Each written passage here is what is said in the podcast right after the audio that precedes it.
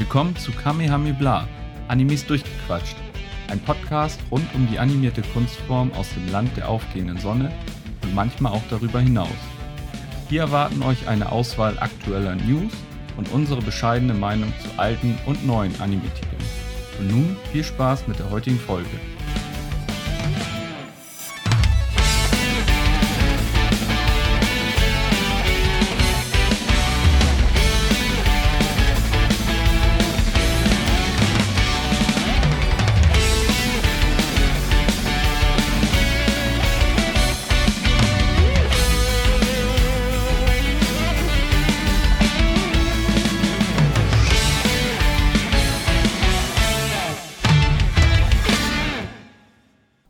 Herzlich willkommen zu Folge 37 von Kamehame Bla Animes durchgequatscht. Wir haben heute den 30.01.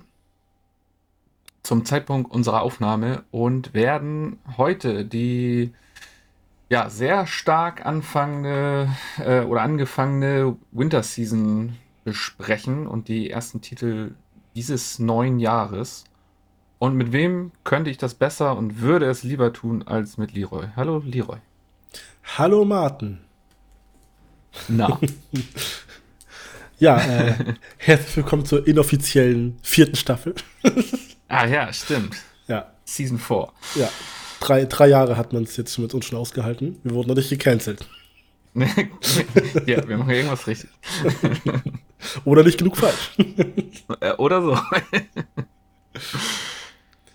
Ja, äh, genau. Nach, du hast schon gesagt, äh, nach ähm, unserem, ähm, oder Staffel 4, nach unseren Anime Awards, unserem 5-Stunden-Epos, ähm, hört da auf jeden Fall noch mal rein. Uh, wir hatten eine Menge Spaß, äh, war sehr, sehr witzig und ja, genau, wir hatten eine Menge zu besprechen, was man an der Länge der, der Folge ähm, ja, sehen kann, genau. Ja. Nur da nochmal. Und denkt, äh, ach nee, wenn wir Zeitpunkt der Ausstrahlung ist dann ja das Gewinnspiel schon rum. Genau. Trotzdem nochmal äh, danke an KSM, dass wir die Chance hatten, da äh, zum ersten Mal etwas zu verlosen. Äh, wir hoffen, die äh, GewinnerInnen freuen sich darüber und haben eine Menge Spaß damit. Genau. Ja, ähm, wie immer, also ich denke mal, da spreche ich jetzt für beide nach den Award-Aufnahmen grübelt man doch noch mal, ob man irgendwas vergessen hat. Oh ja. ähm, ja. Mir fiel da tatsächlich auch noch so mal so ein paar Sachen ein, wo ich dachte, ah, also äh, während der Folge ja schon und auch im Nachhinein noch mal drüber nachgedacht. So, ah. Aber naja, es ja. ist so. Irgendwann ist, muss man ja auch mal einen Schlussstrich ziehen. Und genau. Und ähm, ja, jetzt äh, stehen wir vor der Winterseason. Das Jahr hat stark begonnen ich finde, eine gute Mischung aus Fortsetzung und Neuem. Ja. Und ja, was natürlich auch nicht, nicht man nicht vergessen darf, ist ähm, unsere tollen News, die auch wieder auf sich gewartet haben. Mhm. Nicht viele, aber einige, wo ich mal wo sagen würde, die sind schon erwähnenswert. Ja. Ja. Möchtest du ähm, gleich damit dann durchstarten mit den ich News? Ich würde gleich durchstarten. Und zwar mit Sehr dem gut kleinen Ticker. Das wäre, dass seit Anfang Januar die Final Chapter von Attack on Titan auf deutscher Synchro bei Crunchyroll verfügbar sind. Die dritte Staffel von Link Click soll in Produktion sein. Juhu! Avatar, der Herr der Elemente, wird ja am 22. Februar auf Netflix erscheinen. Und da gab es jetzt zuletzt einen Trailer mit den originalen deutschen Synchronsprechern. Mhm. Maboroshi, das ist der Anime-Movie von Studio Mappa, ist seit dem 26.01. auf Netflix verfügbar. Und ab dem 14. März erscheint die zweite Hälfte von der Staffel 2 von Invincible auf Amazon Prime. Ja. Das sind die Ticker-News. Ja, schon eigentlich ein paar Kracher drin, ne? Ja, diesmal ein bisschen weniger, aber dafür, wo man sagt, das sind mal dicke Schinken. Der Qualität statt Quantität. Ja. Ähm, ja, Link Click Staffel 3 freuen wir uns natürlich sehr drüber. Ähm, freuen und ja, ja, freuen ist. Doch, wir freuen uns, dass es kommt. Wir freuen uns dann beim Schauen wahrscheinlich nicht, aber. Ja, gut, das wäre jetzt so, wie wenn die Meldung kommen würde: Made in Abyss Staffel. Ist das auch dann Staffel 3? Äh, ja. Ja, Staffel 3 wäre in Produktion. Äh, dann würden wir uns auch freuen, bis wir uns Ja. das, das Leid wieder geben. das wäre auch Nee, eine Peak Season, wenn einfach die dritte Staffel von Made in Abyss und von Link Click zusammen gleichzeitig laufen. Boah, ich glaube, ich. Boah. Ich weiß nicht, kann man das parallel gucken? Am besten dann noch so eine Versetzung. Das eine läuft sonntags, andere mittwochs, dass du die ganze Woche schlecht drauf bist. Boah, nee. Oder, noch besser? Oder beides am- an einem Tag. Nee, Wochenstart ist dann so eins von den beiden. Und dann am Mittwoch kommt die dritte Staffel von ReZero. Und dann nochmal am als, als, als, Samstag, so nochmal für das Wochenende, kommt dann der andere Part, wo du einfach dann Ja. die, ganze, die ganze Woche einfach vom Kopf her einfach nur, du, nur gefickt wirst. Ja. Bitte nicht. Ja, Ähm, ja, Avatar ähm, fand ich eine schöne Überraschung. Ich hab's gehofft, aber ich wusste es auch nicht. Ich glaube, es war vorher gar nicht so bekannt, dass die Originalsprecher dabei sind. ne. Ähm, natürlich sehr geil. Ähm, Habe ich auch schon mega Bock drauf. Also, das wird, glaube ich, eine, eine richtig gute Sache. Sie Ja. haben es ja mit One Piece schon einmal bewiesen und ich glaube, jetzt legen sie nochmal sehr gut nach. Ja, vor allem bei dem Trailer gab es auch wieder neues Bildmaterial und Ja. ich würde sagen, da habe ich Bock drauf. Auf jeden Fall. Ähm, Maboroshi. Ja, Ähm, ich habe da Bilder und auch so ein paar Schnipsel von gesehen. Das sieht ja mal sehr, sehr geil aus. Ich habe mit Absicht noch nicht so viel äh, geschaut, worum es geht. Ähm, Werde ich mir auf jeden Fall nochmal angucken. Hast du schon reingeguckt? ähm, ich habe den gesehen und kann nachher noch was dazu sagen. Ah, sehr gut. Da bin ich mal gespannt, was du sagst. Ja.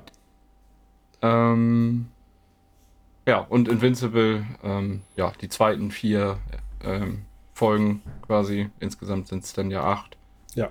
ähm, haben jetzt doch ein bisschen, ich hatte eigentlich gedacht, dass es im Januar direkt weitergeht, aber äh, ja, lässt doch noch ein bisschen auf sich warten, war mir auch so nicht bewusst. Aber ja, Ja, wenn es wegen Quality ist oder so, dann soll es sich Zeit lassen. Zumindest geben wir einen Termin raus. Naruto. Ähm.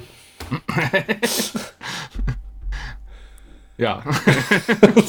Anderes Ding, vor allem einen Tag vor Ausstrahlung oder das? ist echt so. Es war, glaube ich, ein, ein oder maximal zwei Tage davor. So, ja, äh, Ja. auf unbestimmte Zeit. Okay, danke für nichts. Okay.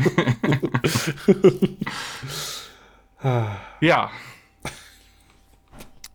Gut. Ähm, Das ist so dumm mit Naruto. In der Zwischenzeit ist einfach mal kurz One Piece Live Action rausgekommen. Das Remake wurde angekündigt. ja. Und Naruto so, ähm, ja, auf unbestimmte Zeit. ah, okay. Dann äh, kommen wir zum Newsblog. Das sind, äh, ja, eigentlich ist es nur ein Thema. Ich habe es jetzt zwar aufgeteilt. Äh, es geht um den Miyazaki-Film Der Junge und der Reiher. Mhm. Da hat er mich einmal den Golden Globe gewonnen in der Kategorie Best Motion, Motion Picture Animated. Ja. Was jetzt auch nicht alle Tage vorkommt, dass da ein Anime aus Japan gewinnt. Nicht das erste Mal, aber auf jeden Fall ist es ähm, nicht ganz jetzt so wie bei Shiro damals der allererste. Ja. ähm, aber dafür könnten dann die Oscars wieder spannend werden, weil er nämlich da auch in der Verlosung ist und nominiert wurde für Best Animated Feature Film. Bei Ja, den Oscars. sehr gespannt. Ja, ich, ähm, ähm, da können wir ja nachher auch noch was zu sagen, weil äh, Martin und ich waren im Kino. Ja. Ähm, aber ich muss sagen, es könnte sein, dass er nicht gewinnt, weil ähm, ich weiß, ich habe die, die nominiert nicht alle im Kopf, aber einer davon ist Spider-Man. Ja, das wird schwer. Ja. Ähm, weil Spider-Man halt nochmal eine andere, eine andere, also auch eine sehr geile Animation und mal was komplett anderes ist. Mein Studio Ghibli sieht geil aus, aber ist jetzt, sag ich mal, auch nichts, was man jetzt noch nie gesehen hat, was da passiert ist. Das ist bei Spider-Man anders. Und Spider-Man ist natürlich dann auch nochmal, vor allem in den USA, äh, ja, für die große Masse doch relevanter, so, ne? Ja. Äh, ja, aber ist ja schon mal schön, dass er auf jeden Fall den Golden Globe schon mal eingesackt hat. Ja. Gut. Ähm, ja, genau. Das war es erstmal soweit mit den News. Genau. Ähm, dann machen wir wie gewohnt weiter mit One Piece. da kann ich schon mal äh, kurz einhaken. Ich habe nicht eine Folge One Piece geguckt. Ich bin nicht dazu gekommen, alle, die anderen alle zu gucken und mit der Award-Folge. Ja. Ich habe noch ein paar Stunden zu schneiden gehabt. Musstest du eigentlich viel schneiden? Ähm, in einem von den beiden Parts musste ich ein bisschen mehr schneiden, aber es ging eigentlich. Oha, es ging ein. Ja. ähm, genau, äh, ich mache dann weiter mit One Piece und zwar ähm, habe ich natürlich weitergeguckt. Ähm, zwar ist die aktuelle Folge 1092 und ich hatte ja das letzte Mal schon erzählt, dass nach Wano jetzt so ein bisschen das Weltgeschehen im ähm, Fokus ist, was überall so passiert, wie die bestimmten Fraktionen die Nachricht aufnehmen, ähm, ja, dass Kaido und Big Mom besiegt wurden und Ruffy jetzt neuer Kaiser ist und die Cross Guild mit Buggy der neuer Kaiser ist und äh, ja, alles sehr verrückt. Dann äh, Re Revolutionsarmee war im Fokus und der Rauschmeißer der letzten Folge, wo ich dann stehen geblieben war, war ja, dass Sabo sich bei Dragon und ähm, ja, generell bei der Revolutionsarmee meldet. Wir hatten ja nichts mehr äh, von ihm gehört nach der Riverie und er wurde ja beschuldigt, dort König Cobra ermordet zu haben. Und ja, was soll ich sagen? Die nächste Folge ging dann ähm, mit einem Banger los, äh, im wahrsten Sinne. Oder es, ich weiß nicht, es ging nicht damit los, es wurde aufgebaut, aber in der Folge ist ähm, ja, wie, wie, soll ich das jetzt sagen? Ist eine Person wieder aufgetaucht, die man schon ein paar Mal gesehen hat, aber nur die Silhouette. Man weiß bis heute nicht, wie sie aussieht. Es ist eine Person, die vermeintlich über der Weltregierung steht und alles regiert. Es gibt ja einen Thron, der nie wieder besetzt werden sollte. Dafür gab es ja die Weltregierung, weil es keinen einen König oder eine, eine, eine herrschende Person über allen geben soll.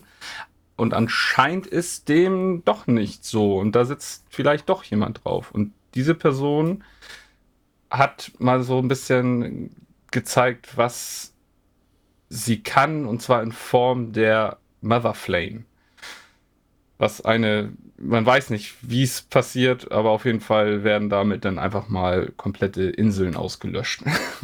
Ach so, okay. mit einer Attacke, mit einer vermeintlichen Attacke. Man weiß nicht, ob es die Person selber kann oder ob sie vielleicht die Kontrolle schon über eine der, der Waffen hat, dieser ähm, antiken Waffen. Äh, das weiß man noch nicht, aber auf jeden Fall gab es da eine krasse Szene, weil sie nämlich den Ort von ähm, Sabos Anruf lokalisiert haben und dann direkt äh, durchgegeben wurde, Befehl, da ist er, ballert diese ganze Insel weg. Und ähm, ja, das ist dann auch passiert mit weich, weitreichenden Folgen auch für, fürs Meer tatsächlich, weil ähm, da natürlich ein Riesenloch war, was erstmal ähm, sich dann mit Wasser gefüllt hat, was natürlich dann zu Unruhen im ganzen Ozean geführt hat, weil da so viel Wasser mit Mal reinfließen musste. Ähm, ja, und diese Unruhen ähm, kriegen dann tatsächlich auch äh, die Strohhüte zu spüren, weil die dann ähm, auf dem Weg äh, ja, sie wissen ja gar nicht, wo sie hinwollen, sie haben ja nur eine grobe Richtung, äh, dann auch äh, quasi in so eine, so eine, so ein Unwetter stolpern und äh, ein Sturm. Und ähm, ja, da kommt es dann auch dazu, dass äh, sie vor Egghead später landen. Also es ist auf jeden Fall kaltes Klima, ist, äh, Egghead Island, das ist die neue große Insel ähm, ist eine Winterinsel. Sie sieht aber nicht aus wie eine typische Winterinsel, sondern sie sieht ähm, ja aus wie aus einem Science-Fiction-Film. Das ist nämlich eine sehr futuristische Insel und heißt auch die, die Insel der Zukunft und die Technologie, die dort angewendet wird, heißt, es äh, spielt so 100 Jahre in der Zukunft. Also die Insel ist so 100 Jahre voraus. Und ähm, ja, in diesem Sturm kommen dann verschiedene große Mecha, Roboter und Seekönige dann auch noch dazu. Also alles dieses Technologische. Und man sieht das erste Mal äh, im späteren Verlauf dann auch eine Frau aus einem riesen Roboter aussteigen, der dann äh, so riesig ist, dass er die Sunny einfach mal so vor sich in den Händen hält. Und äh, diese Person ist eine äh, ja, relativ junge Frau, die stellt sich als Dr. Vegapunk vor. Was natürlich eine mega Überraschung ist, weil alle denken, das ist irgendwie so ein alter, greisiger ähm, Professor. Und ähm, ja, davor, ich bin jetzt gerade ein bisschen zu weit gesprungen, davor war es in diesem Sturm natürlich wieder so, wie soll es sein, neue Insel.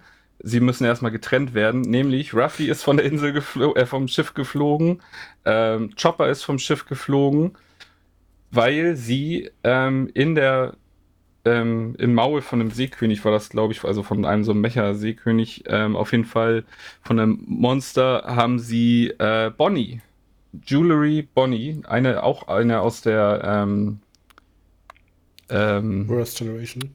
Worst Generation, ähm, haben sie gefunden oder ähm, dort getroffen und wollten sie erst retten. Und bei dem Versuch sind sie dann halt alle untergegangen. Und Jimbei ist hinterhergesprungen, musste sie dann retten. Ähm, und dann sind sie auf Egghead angestrandet und erleben dann dort die ersten Abenteuer auf Egghead, dieser super futuristischen Stadt. Alles sehr abgefahren. Ähm, die, der Rest der Crew hat dann halt ein Gespräch mit vermeintlich Dr. Vegapunk, was auch eine ziemlich coole ähm, Situation war, weil Frankie natürlich mega hype war, so, boah, du bist mein großes Idol. Ähm, dann war ein Riesenroboter da, was äh, natürlich dann ähm, Lysop völlig aus dem Bahn geworfen hat. Und die einzigen, die halt so richtig cool waren, äh, waren Zorro und Robin.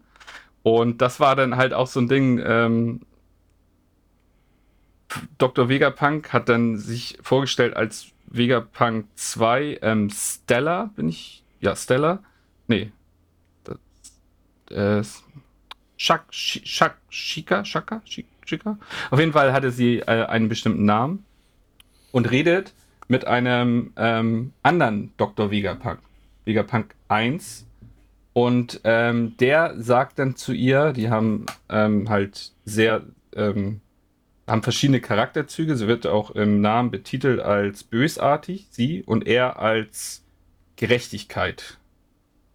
Und er sagt dann zu ihr, ja, ähm, übernimm dich mal nicht, das sind die Strohpiraten und ähm, die wissen genau, was sie tun. Und in dem Zuge siehst du dann halt Zorro, wie der halt eiskalt da steht und nur wartet, dass er so halt ähm, ja, seinen Zug machen kann. Und dann sagt er nämlich zu ihr, du glaubst doch nicht, dass der da so ruhig stehen würde, wenn er die, nicht wüsste, dass er dich mit einem Zug jederzeit platt machen könnte. Und guck dir Nico Robin an, die steht da genauso.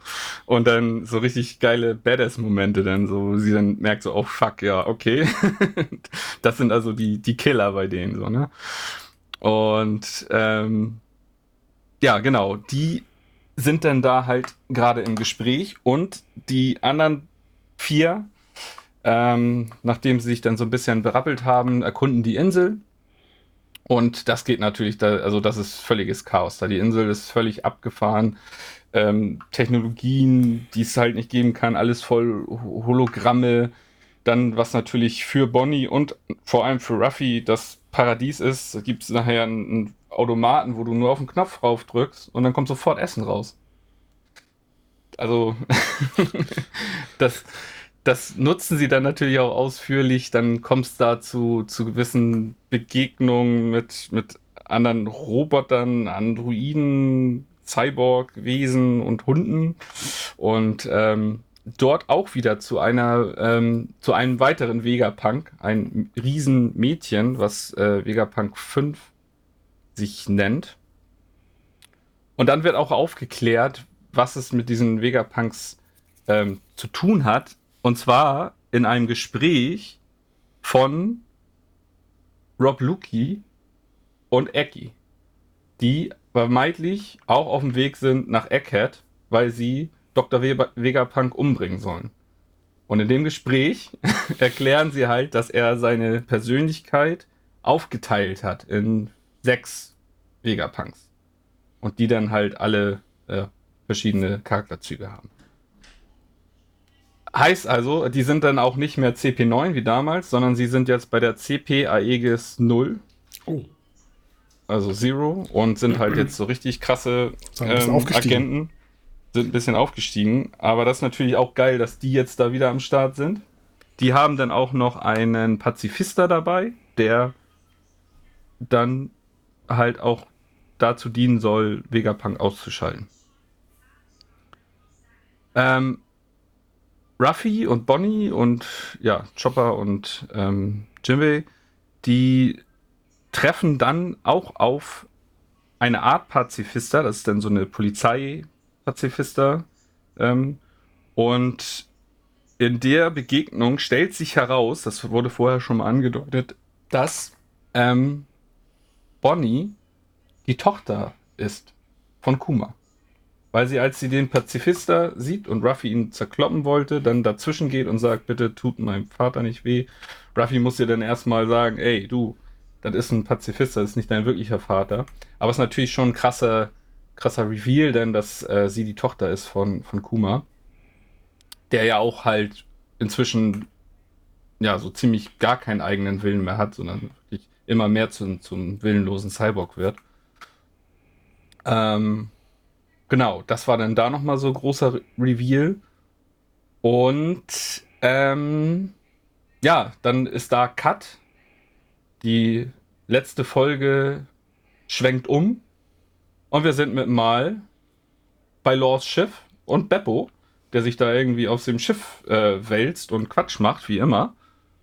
Und dann fahren sie aber auf eine Nebelwand zu und Law kommt raus und sagt, ey Leute, chillt mal so, macht euch mal ein bisschen bereit. Hier kommt gerade was auf uns zu.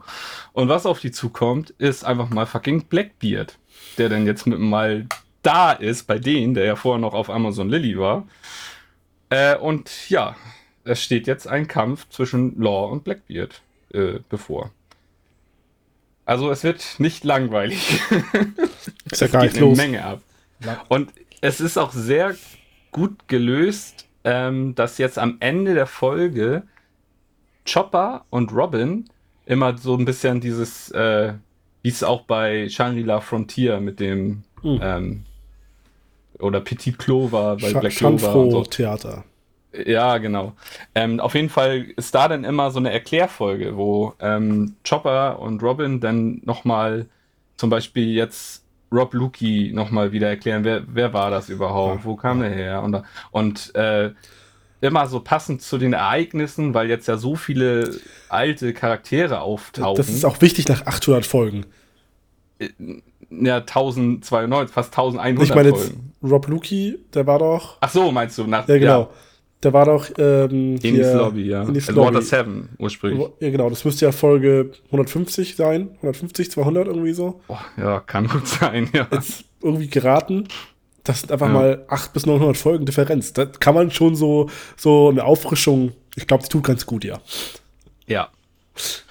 Ähm, ja, aber wie gesagt, das ist äh, seit dieser, ähm, seit das neue Opening, wozu ich dann auch gleich nochmal sage, ähm, ist und quasi der Egghead Arc offiziell angefangen hat, machen sie das halt am Ende der Folge, weil halt so viel Geschehnisse jetzt aufkommen, zusammenkommen, dass da jetzt erstmal so ein bisschen Aufklärungsarbeit noch hinterher gemacht wird. Das finde ich auch, finde ich auch sehr gut. Haben sich was Gutes überlegt. Und irgendwie, ich kriege den Satz nicht mehr zusammen, auf jeden Fall beschimpft, ähm, ich glaube, Chopper mich als Zuschauer an Anfang von jeder dieser Dings als Hans Wurst. Was? so, jetzt pass mal auf hier, du Hans Wurst, was hier abgeht. Irgendwie sowas sagt er, ganz komisch. das will ich mir aber nicht von Chopper bieten lassen, ist ja lächerlich. ähm, ja, neues Opening ähm, und Ending. Ending sehr ruhiger Song. Ähm, hat mich bis jetzt noch nicht so gecatcht, ist aber vom, von der Machart ähm, sehr geil, weil es so diese, die ganze Story nochmal so ähm, Revue passieren lässt. Und das Opening ist wieder so das klassische Ding. Ähm, man muss sich erstmal ein, zwei Mal gewöhnen. Und jetzt, jetzt ist, ja, ist, bin ich drin. Ist geiles Opening. Schockt auch vom Song her. Animation und auch das Video ist Oberklasse. Ist ja auch ziemlich viral gegangen. Ähm, dass, äh, dass das ziemlich geil gestaltet ist und auch heftig geil aussieht. Und ich habe dann auch rausgefunden, warum das so heftig geil aussieht, weil da äh, wieder unsere ähm, unglaublich talentierte ähm, Ishitani Megumi, die für diese ganz speziellen Folgen verantwortlich ist, ähm, ja, da wieder am Werk war. Und das sieht man halt und ähm, ja, es sieht einfach äh, unglaublich geil aus. Und ich weiß ja tatsächlich ähm, schon, was im weiteren Verlauf passiert. Und das Opening verrät da oder deutet da eine Menge, Menge, Menge an. Das finde ich äh, mal überraschend. Also es ist nicht nur einfach irgendwelche coolen Szenen, sondern das ist, da wird wirklich eine Menge Foreshadowing betrieben. Ähm, kann man jetzt so nicht so viel mit anfangen, wenn man es halt nicht weiß, aber wenn man es weiß, ist schon, schon geil gemacht. Und ähm, genau. Ähm, auf jeden Fall ist das äh, neue Opening cool, das neue Ending auch, vor allem ähm, vom Video her finde ich das überragend. Und da liefern sie mal wieder richtig schön ab. Also One Piece, ja, 2024, es geht weiter. Immer noch ein Meisterwerk. Ja. Ich würde da tatsächlich dann direkt nochmal einen Titel hinterherhängen. Mhm. Geht auch relativ schnell. Und zwar war ja auch angekündigt jetzt für den Januar die ähm, von Netflix produzierte Folge Monsters ähm, aus dem, ja, die Umsetzung einer Kurzgeschichte von Oda. Er hatte ja irgendwie mal so, ein, so, ein, ähm, eine Kurzgeschichtensammlung Wanted hieß die, wenn ich das richtig in Erinnerung habe oder richtig nochmal gelesen hatte, ähm, wo dann vier Kurzgeschichten drin waren und das war dann die vierte halt davon, die ähm, ja den Samurai aus Wano ähm, Shimozuki Ryuma, das ist der gute Herr, ähm, der Zorro auf Thrillerbark das Schwert vermacht. Der Krieger ist das und ähm, ja, genau. Das ist eine Kurzgeschichte, die um den handelt. Und ja, nur das guckt es euch einfach an, ist halt auch wirklich nur eine Folge, ähm, um das mal kurz aber zu beschreiben, worum es ähm, da dann schlussendlich geht. Ähm, äh, es geht um, also am Anfang wird, ähm, wird gezeigt, wie ein Horn oder ein Relikt wird gezeigt, ein Horn, welches die Macht hat, wenn man es bläst, einen Drachen beschwört und man diesen Drachen auch damit kontrollieren kann. Und dieses ähm, Horn ähm, wurde in einer Schlacht ähm, entwendet oder auch erst eingesetzt, um ein Dorf zu zerstören. Und dann wurde ein Ritter der hieß äh, Kirano, der, oder ein Schwertkämpfer, der ähm, ist dann da als Held, als Legende rausgegangen, weil er den Gra Drachen besiegt hat und ähm, ja, die einzige Überlebende aus dem Dorf gerettet hat, ein kleines Mädchen. Und ähm, das, das ist dann so quasi die, die erste Szene und dann kommt man in die ähm, dortige Gegenwart, wo dann äh, Ryuma in einem Dorf ist und in einer Kneipe und da dann halt ähm, von dieser Geschichte hört und auch den Schwertkämpfer dort trifft und auch das inzwischen erwachsen gewordene Mädchen, was dann da die, die Kneipe betreibt. Und dann ein bisschen mehr über diese ganze Geschichte ähm, erzählt bekommt und dann kommt es aber dort zu Zwischenfällen und Ereignissen, die ich denn jetzt nicht vorwegnehmen will, weil wie gesagt, es ist nur eine Folge, 25 Minuten. Äh, schaut euch das an. Man erkennt ein bisschen den One Piece-Stil, aber es ist doch schon irgendwie anders. Also mhm. es ist, man merkt, dass es halt irgendwie, ich weiß gar nicht, von wem das denn genau jetzt animiert wurde, von, von irgendeinem Netflix-Eigenstudio da. Ähm, mich würde interessieren, ob das dann nachher auch so ungefähr der Stil sein wird, in dem sie das, das Remake von One Piece ähm, machen. Könnte natürlich gut sein, dass es irgendwie so in die Richtung geht. Ich fand ihn nicht schlecht, aber ähm, ja, man ist irgendwie doch jetzt inzwischen anderes gewöhnt von One Piece. ähm, aber es war schon auch in den gewöhnt, Kämpfen. verwöhnt. Ja, verwöhnt, ja. Ähm, es war in den Kämpfen war schon coole Szenen, auch äh, ein, ein, ähm, eine Attacke von Ryuma wurde sehr cool dargestellt in Schwarz-Weiß, denn auch so mit sehr, ja, sehr viel Schraff, also sehr ver, wie nennt man das?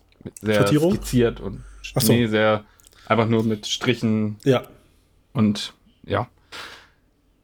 Das äh, sah schon sehr gut aus. Also ähm, hat mir an sich was eine schöne, nette ja, Dreingabe ist jetzt nicht, was man jetzt auch unbedingt gesehen haben muss, äh, aber es gibt ein bisschen Kontext zu dem Charakter und man sieht zum Schluss auch nochmal ähm, Zorro, wie er denn das Schwert äh, bekommt nochmal und ein, mhm. ein, zwei Sätze sagt zu ihm.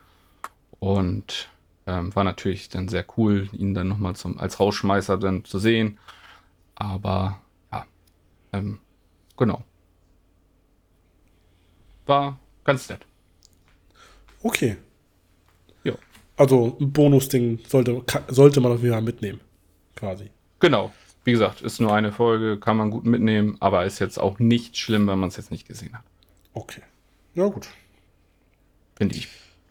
Ich hatte irgendwie gedacht, ich äh, gucke mir das nicht an, weil ich auch nicht aktuell war. Das war so der Gedanke. Aber ich glaube, das ist dann irrelevant. Nee das ist, kannst du tatsächlich gucken, weil du hast ja Thriller-Bug gesehen, also du weißt, dass ja. er das da ist. Und dann ist es einfach nur, wie gesagt, es spielt ja, ich weiß nicht wie viel, 100 Jahre vor den Ereignissen von One Piece. Und ähm, gibt da auch, also auch den Charakter, den Kirano, den kannte man so jetzt auch nicht aus One Piece. Das ist wirklich eine eigene Geschichte und kann, kannst du gerne angucken. Okay. Gut, dann ähm, fange ich auch mit etwas Eigenständigem an und zwar mit dem Anime-Movie auf Japanisch äh, ja, Alice to Therese no Maboroshi Kojo oder auf Netflix heißt er nur Maboroshi. Ja.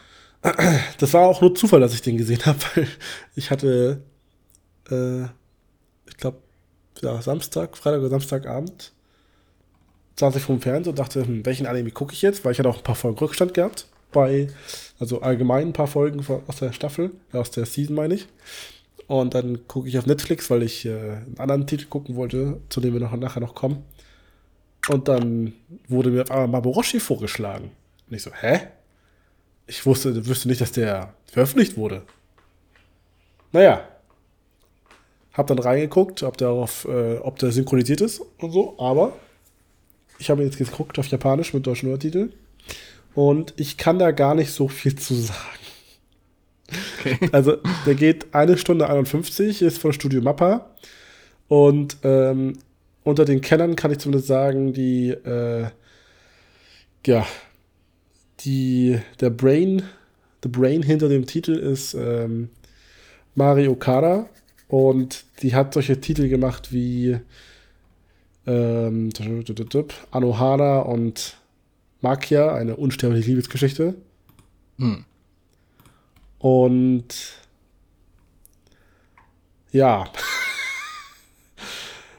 äh, wenn ich zu sehr ins Detail gehen würde, wäre das alles Spoiler. Es ist wirklich, dass du, du hast gesagt vorhin, dass du, ohne irgendwie was lesen zu wollen, dir den Film angucken willst. Und das kann ich nur empfehlen. Ich habe es ja genauso gemacht. Ich dachte, ich gucke einfach mal hm. rein. Und das ist auf jeden Fall sehr sehenswert gewesen. Also, es geht ja. so in die Richtung, äh, Mystery und Drama. Und das finde ich ist zumindest vom Aufbau her richtig gut gelungen. Die, es hatte so eine einzigartige Mischung aus diesem so diesem Mystery-Thema und dann so Melancholie und die, wie die Story auch aufgebaut und geschrieben war, fand ich extrem stark. Und was dann natürlich dazu kommt, ja, es ist zwar Studio Mappe, aber das sieht schon verdammt gut aus. Also, das sind dann halt nachher so Details, wenn dann die Haare da im Wind rumwehen und so, aber das sieht schon wirklich verdammt, verdammt gut aus. Mhm. Ähm, der Soundtrack war auch richtig passend und in welche Richtung sich die Geschichte entwickelt. Ähm, ich habe dann auch erst so gegen Ende verstanden, was die Message vom Film ist. Hängt aber auch damit zusammen, dass am Ende nochmal ein, zwei Sachen revealed wurden und so und dann das alles ein bisschen aufgeklärt wurde. Und das war schon echt gut. Es ist auch so ein Film, der hat mich dann im Nachhinein noch mal ein bisschen zum Nachdenken gebracht. Oh ja, das ja schon mal sehr gut. Ähm, kann ich auf jeden Fall empfehlen. Ist sehr, sehr sehenswert. Ich habe gerade gesehen, bei Animalist hat er 7,29. Was soll ich dazu sagen? Okay. ist halt kein Frieren. nee, aber ähm, ich würde ihm wahrscheinlich so eine 8 oder eine 8,5 geben. Jo. Und ich muss schon sagen, das war echt sehr, sehr gut. Willst du doch was zum Setting sagen? Spielt das in der, in der Gegenwart äh, oder ist es irgendwie. Das spielt in der Gegenwart. Ähm, und zwar äh, in, der, in der Stadt oder in, dem, in einem Ort. Die sind, die leben quasi in einem Ort und in, äh, als Hauptzentrum dieses Ortes gilt eine Stahlfabrik. Und äh, das ist auch die Eröffnungssequenz und am Anfang passiert etwas mit der Stahlfabrik. Und der Hauptcharakter sagt auch nach diesem Vorfall, dass sie gemerkt haben, dass sich da schon was geändert hat. Und dann geht es quasi nur um diese Ortschaft. Ah, okay. Ja. Hm, ja, ich glaube, ja, da, da du dich schon sehr zurückhältst, äh, sollte man halt wirklich äh, da am besten ja mit so wenig Vorwissen wie, wie möglich reingehen. Aber wenn du sagst halt Mystery, Drama und äh, das Setting jetzt Gegenwart, ähm, ja, da kann man dann ja schon mal so ein bisschen erahnen, ist, ist das überhaupt was für einen. Ja. Und ähm, genau. Also ich habe da jetzt auf jeden Fall noch mehr Lust drauf bekommen und möchte wissen, was da abgeht in diesem kleinen äh, Dörfchen oder in der kleinen Ortschaft. Ja, also würde mich nicht wundern, wenn ich den wahrscheinlich im Laufe des Jahres mir nochmal anschaue. Oh. Na guck mal, das heißt ja schon was. Und der Soundtrack war sehr gut. ist nicht von Kevin Becker. Achso. Auch nicht Savane oder so. Nee.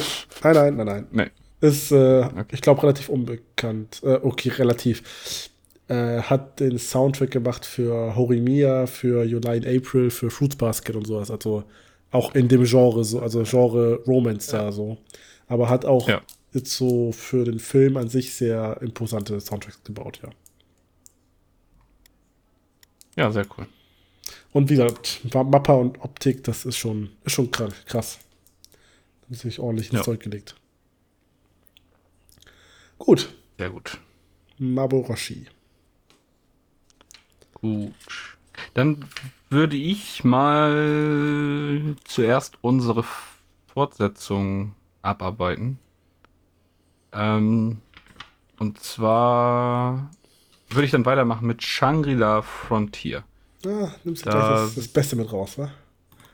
Beste? Also. ja, also. Also, macht am meisten Spaß. Macht auf jeden Fall Spaß, genau. Aber ich glaube, das kann man ja relativ und schnell abhaken, weil, ähm, ja, wir sind jetzt bei Folge 16, aktuell. Ähm, die Folge 15.1 war noch dazwischen. Das war noch so eine Recap-Folge zwischen der, der, Pause. Die habe ich eiskalt übersprungen. Ähm, ich auch. Ähm, ich habe nur durchgeskippt. Passiert da noch irgendwas Wichtiges? Nö, okay. Ohne Witz, ich habe das gesehen ja. und dachte mir, eigentlich müsste ich das erwähnen. Das ist doch eigentlich schon also die erste Recap-Folge seit langem, oder? Ja. Also ich habe das gesehen. Erst wollte ich mich, du musst dir vorstellen, ich saß da, ich wollte Luft holen und mich aufzuregen und dachte, ha, das ist erfrischend. Das kam gar nicht mehr so oft vor. ich habe überlegt mal, ja. vor zwei Jahren hatten wir gefühlt bei jeder Season irgendwie zwei, zwei Serien, wo wir überall nach sechs Folgen eine Recap-Folge gekriegt haben. Ja. Meistens von Cloverworks, aber wo wir dachten, was soll der Scheiß? Stimmt. Nee, aber hier, äh, ja, es hätte jetzt auch nicht unbedingt Not getan, aber ja, tat jetzt auch nicht weh. Ähm, auf jeden Fall ging es dann aber auf jeden Fall ähm, sehr spannend weiter. Wir haben ja aufgehört am Ende der, der ersten ähm, Hälfte mit dem Plan, dass die Gruppe, die sich da neu formiert hat, um äh, Pen, Pen, Pencil, Pencil, Easy? Pencil Pens, ja. ja. Ähm, dass sie ein Secret Monster, äh, Secret Boss, ähm, Unique Monster. Ja, Unique Monster, Secret Boss oder irgendwie so. Nee. Auf jeden Fall ähm, nee. den Grabwächter We Wesemon wollen sie bekämpfen und hatten dann ja quasi die Quest oder die, den NPC, der für die, die, diese Quest startet, seine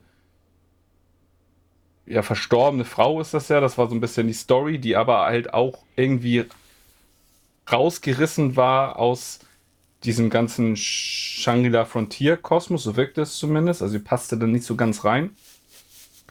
Ähm, wirkte so ein bisschen wie so ein Bug. Und ähm, ja, mit der hatten sie ein Gespräch und haben mir dann versprochen, ähm, ihren Gatten zur Ruhe zu bringen. So haben sie es, glaube ich, ausgedrückt. Mhm. Und genau, so geht es dann weiter. Wir ähm, haben so ein bisschen die Vorbereitung, ähm, die, die dann ähm, laufen.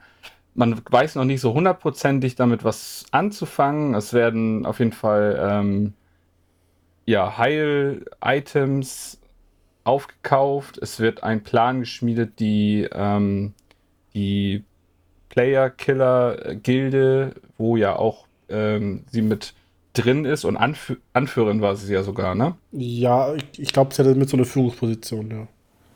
Ja, die auszuschalten, das wird dann alles, diese Intrige wird dann eingeleitet, da wird ein Bündnis geschmiedet zwischen sehr vielen anderen Gilden und ähm, ja, das läuft dann dabei, wie gesagt, die Vorbereitung für den Kampf, man weiß noch nicht so ganz, was der Plan ist und ja, das fand ich eigentlich auch das Coole an den letzten Folgen, dass der Kampf dann nachher auch losgeht. Der geht jetzt schon über zwei oder drei Folgen sogar? Zwei Folgen, ne? Zwei Folgen, ja.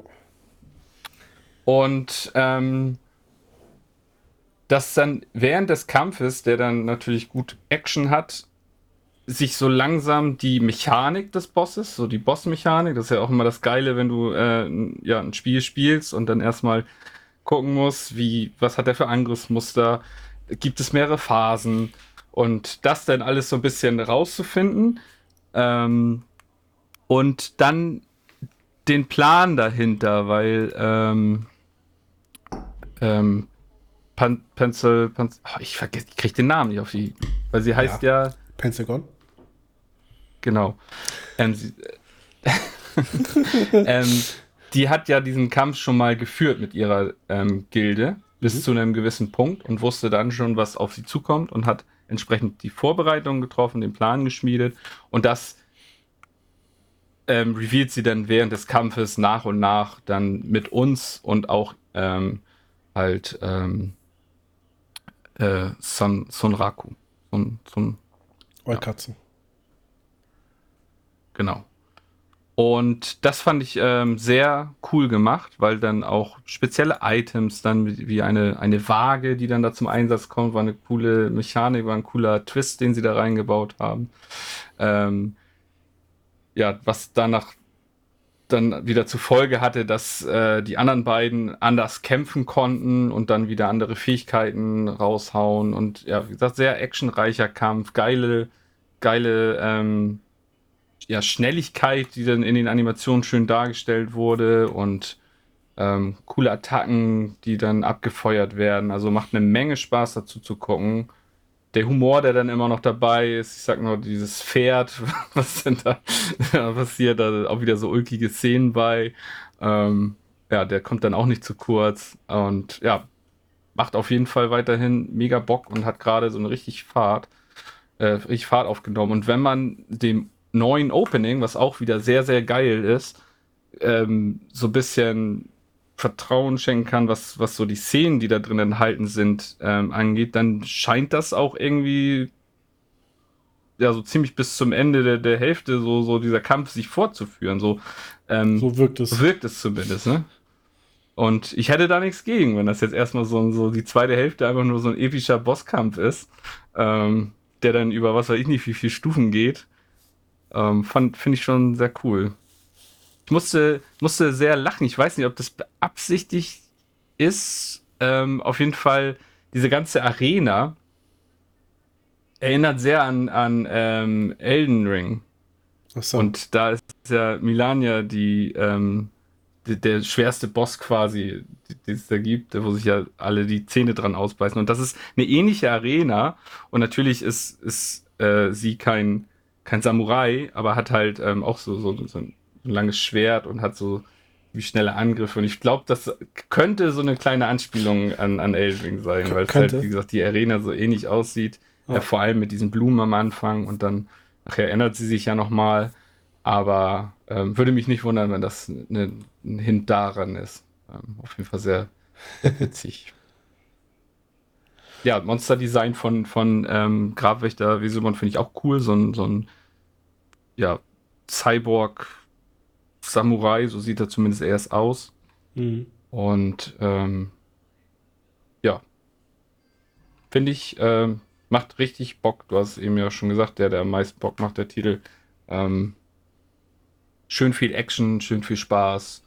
Ähm, man muss auch ein bisschen aufpassen, um alles so zu verstehen, was jetzt abgeht an Mechaniken und, und ähm, ja, ja, genau, an Mechaniken, die dann ähm, eingeworfen werden, die dann da jetzt gerade greifen und, und was, wie äh, sich auswirkt und so. Aber macht eine Menge Spaß dazu zu gucken. Was meinst du?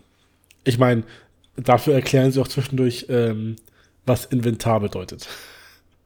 Ja, okay. Wo ich dachte, machen die das mit Absicht, so wie sie dann das Level letztes Mal erklärt haben? Ja.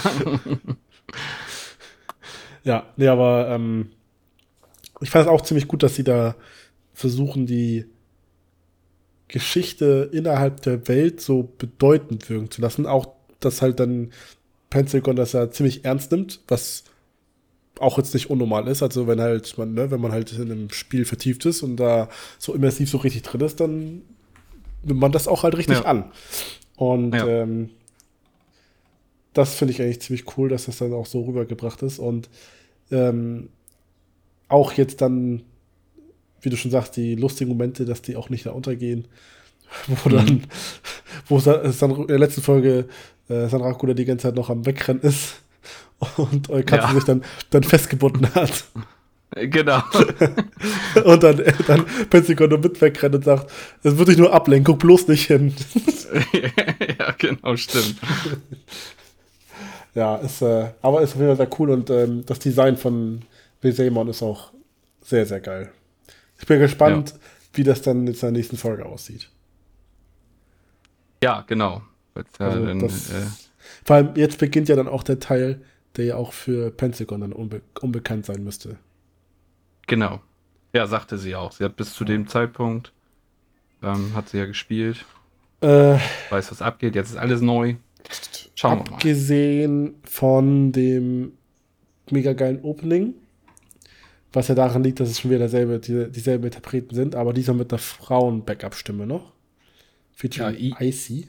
I Icy, genau. Äh, was eh, also für meinen Geschmack eh mal gut reinpasst, so ein Feature mit einer Frauenstimme. Mhm. Ähm, Finde ich auch das Ending diesmal ziemlich gut. Das ist zwar ein bisschen ruhiger. Das stimmt, äh, ja. Aber ich muss sagen, das äh, passt sehr gut. Und ich habe noch nicht gegoogelt, aber das ist von Rio, Riona und ich habe das Gefühl, ich habe schon öfter was von der gehört. Ich glaube, die ist auch nicht bekannt. unbekannt, meine ich. Er sagt mir gerade gar nichts. Ja, ich bin gerade am googeln. Ich bin mir ziemlich sicher, dass ich da schon ein paar Sachen von der gehört habe. Ja, kann ja sehr gut sein. Ah, ja, nee, aber ansonsten, mhm. ähm, es macht wirklich am meisten, also nicht am meisten, ja, am meisten. Aber mir macht halt richtig doll Spaß.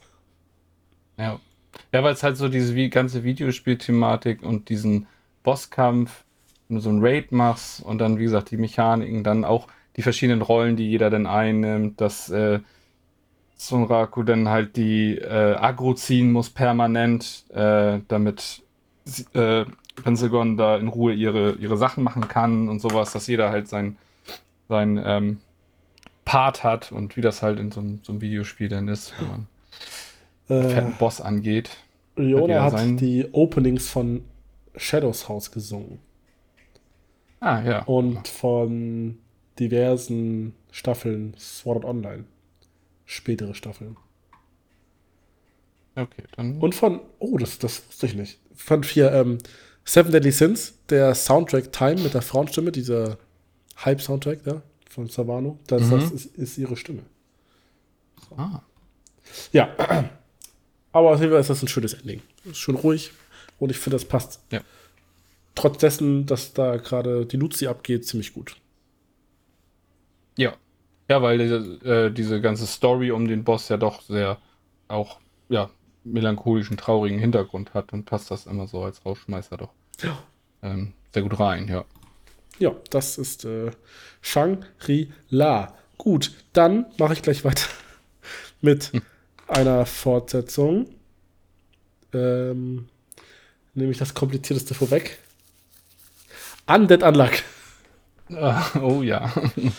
ähm, das war dann ja Folge 4 bis 7. Und genau. Ja. ich kann schon mal so viel sagen, ich habe aufgeholt. Also ja. ich bin nicht abgesprungen, ich bin noch mit weiter eingestiegen, bin aber nur bis Folge 5 gekommen. Aber ich sag mal so, ich habe es nicht bereut bis jetzt. Wie gesagt, Folge 1 war ein nicht, nicht ausreichender Start, oder? So, so nach drei nee. Folgen ist man auch drin. Ja. Ähm, ja, ähm, Andy und äh, Fuku sind jetzt ähm, Mitglieder in der Union geworden. Und die wurden, ich glaube, sogar in der fünften Folge auch vorgestellt, kann das sein? Ja. Genau. Ja. Die fünfte da, Folge war das, wo dann wo die da war, ne? kam. Ja. Wie das äh, alles zusammenhängt und organisiert ist. Und, und ich sag mal so, man wird quasi mit, also zum einen Teil wird man mit dem Nötigsten beworfen an Informationen und zum anderen Teil hat man das Gefühl, man wird Informationen zugeworfen, die man gar nicht braucht. Ähm, mhm. Liegt aber auch ein bisschen daran, dass Andy und Fuku auch einfach in der Hinsicht nicht gut zueinander passen, weil Andy will eigentlich gar nichts wissen und sein Ding durchziehen und Fuku will eigentlich alles wissen, weil dann hat sie ja die Idee gehabt, man könnte ja einfach das System von innen ändern. Und genau zwischen diesen beiden Extremen schwankt dann auch die Erzählstruktur über die Union, wo man so denkt, okay, cool, das werde ich jetzt wohl nicht mehr erfahren. Aber danke, dass ich die anderen Sachen erfahren habe, die ich nicht nachgefragt habe. Und dann schauen wir mal, was beim nächsten Mal rauskommt.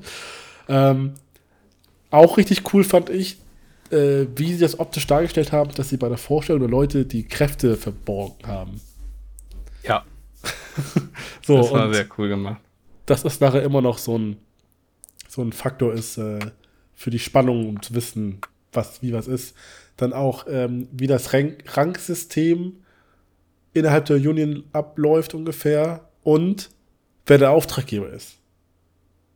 Ja, das ist ja auch so abgefahren gewesen, ne? Mit diesen Quests, die dann da quasi genau. ausgetischt wurden und also es war auf jeden Fall super. Ich habe es noch nicht ganz gerafft. Also ich glaube, es soll man auch noch nicht direkt. Nee, aber ähm, es Wirkte auf jeden Fall sehr interessant.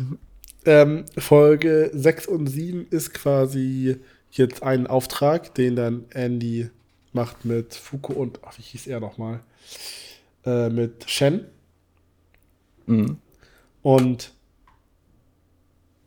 ähm, da ist das so, dass äh, die, wie hießen die nochmal?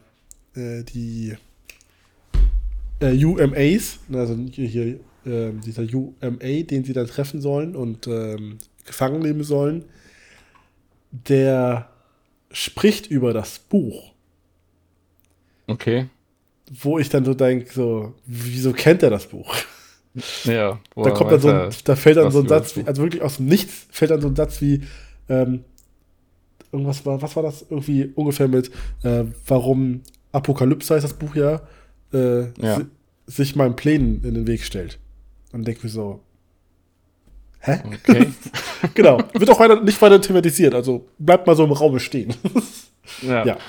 Aber ähm, unabhängig dann davon ist natürlich weiterhin optisch und auch vom Sounddesign wieder Dale Production mäßig einfach nur sehr, sehr geil. Ähm, ja. Es macht weiterhin Spaß und dann auch cool zu sehen, wie die drei ihre Fähigkeiten immer ja, durchdachter und cleverer gemeinsam auch einsetzen. Ähm, was mich immer noch verwirrt, aber halt im positiven Sinne, ist, wie sie das immer wieder versuchen und auch, zumindest bei mir so, auch ein bisschen schaffen, so dieses Emotionale mit reinzukriegen. Also, mhm. äh, Fuko ist so dieser emotionale Part für die Zuschauer und das ist auch gar nicht mal so erfolglos, würde ich behaupten. Ansonsten kann ich noch erwähnen, dass nach wie vor das Opening einfach ein absoluter Banger ist. Und was habe ich noch? Äh, oh, bei der letzten Folge gab es dann von dem UMA ähm, so eine Art Endfight. Und mhm. der, das Monster-Design hat mich ein bisschen an One Punch Man erinnert. Was sehr gut ist übrigens. Ja. Ja, also es ist einfach dann, hat an so eine Transformation gemacht von der Gestalt und wurde nochmal richtig mächtig und so. Und dann sehe ich das und denke mir so, das hätte auch bei One, bei One Punch Man herauskommen können und die Viecher sahen auch alle geil aus. Das stimmt, ja. Ja, also das, das äh, macht auf jeden Fall sehr viel Spaß und Undead Unluck ist äh, durchgehend für Überraschungen gut. Ja, das muss ich halt auch sagen. Also am Anfang war ich ja so ein bisschen, ah, aber ähm, du hast nicht zu viel versprochen und spätestens ab Folge 5, wenn sie dann diese ganze Welt so ein bisschen mehr öffnen und versuchen, oder sie, sie führen es ja nicht ein, sondern sie, sie machen es ja einfach, sie machen ja mehr Mysterien auf, als, als äh, sie beantworten, aber du, du bist dann so hooked bei diesem Worldbuilding, weil du unbedingt wissen willst, hä, was ist das jetzt? Was soll das? Was, was, wo führt das hin? Und wo kommt das jetzt mal her? Und äh, das haben sie echt gut gemacht. Also ich bin mal gespannt, wie lange sie das alles denn so auch aufrechterhalten können. Aber auch mit diesen ganzen äh, Fähigkeiten verschweigen und was da nachher, ähm, da stehe ich ja sowieso immer drauf, wenn dann so im Kampf dann aufgeklärt wird, ah, das das ist quasi die Fähigkeit, das hatten wir bei Jujutsu Kaisen auch immer ganz oft, das ist halt äh, eine geile Art, das dann zu, zu erzählen und äh, ja, Potenzial für sehr, sehr viel coole Momente. Und äh, ich denke mal, darüber wird sich das auch sehr gut tragen.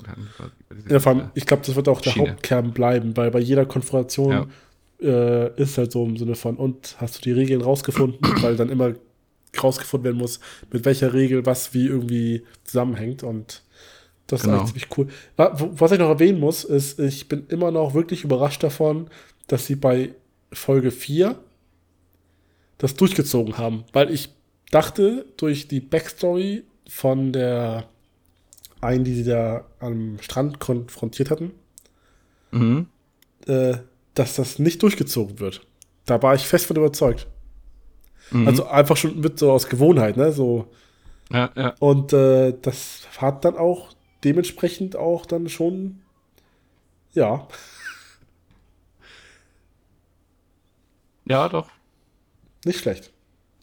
War auf jeden Fall, also ist auf jeden Fall gut. Ähm, sollte man auf jeden Fall ähm, ja, diese vier Folgen Regel einhalten und äh, da nicht nach der ersten, wenn einem das vielleicht ein bisschen zu drüber ist, so wie bei mir am Anfang die Gefahr war, ja. ähm, auf jeden Fall ein bisschen dranbleiben. Das wird auf jeden Fall noch anders. auch wo dann noch ein bisschen äh, dann die Regel ein bisschen äh, genauer geklärt wird, wie Fuko zu ihrer zu der Entdeckung ihrer Kraft gekommen ist, dass man dann merkt, okay, ja. es liegt nicht am Grapschen, sondern an was anderem. Genau, ja. So, das, diese Backstory hat ja auch einfach grundlegend gefehlt. Ja, das stimmt. Nee, auf jeden Fall sehr cooler Titel und ähm, ja, haben wir aber auch ähm, viele darauf gewartet. Also das hatte ich nämlich auch schon gelesen, deswegen war ich da auch sofort so hellhörig, als ich gesehen habe, äh, der ist jetzt auf Disney Plus erschienen, weil ähm, als er in, Japan, äh, in Japan damals äh, schon anlief, weiß gar nicht, war das Summer Season sogar schon oder in der Nee, in der Herbstseason. Ja. Und äh, da war auf jeden Fall gab es eine Menge Leute, die dann die, den Piratenhut aufgesetzt haben, um das vorweg schon zu gucken. ja, weil es gab ja auch gar keine Infos, so im Sinne von äh, ja. wird, wird dann kommen oder so. Wann kommt, ja. ja. Genau. Und jetzt ist ja so, in Japan läuft das ja ganz normal und da habe ich auch letzte Woche dann gelesen, hier, das ist übrigens das neue Opening, wo ich denke so, naja gut, wir haben doch ein paar Folgen, bis bei uns dann der zweite Kur anfängt. Ja. Aber ich genieße das Opening gerne so lange, wie es auch da ist. Das ist ein Banger. Auf jeden Fall, ja. Mit Queen Bee. Ja. Gut. Gut. Hast du noch was? Dann. Eine Fortsetzung. Ja, Ach, ich, äh, ich glaube, das ist dann auch unsere, also Nein, meine letzte. Noch, ja, ich habe noch eine dann. Du hast ja noch eine mehr. Ja, genau. natürlich. Meine letzte und ähm, das Der ist beste Anime aller Zeit. Oh.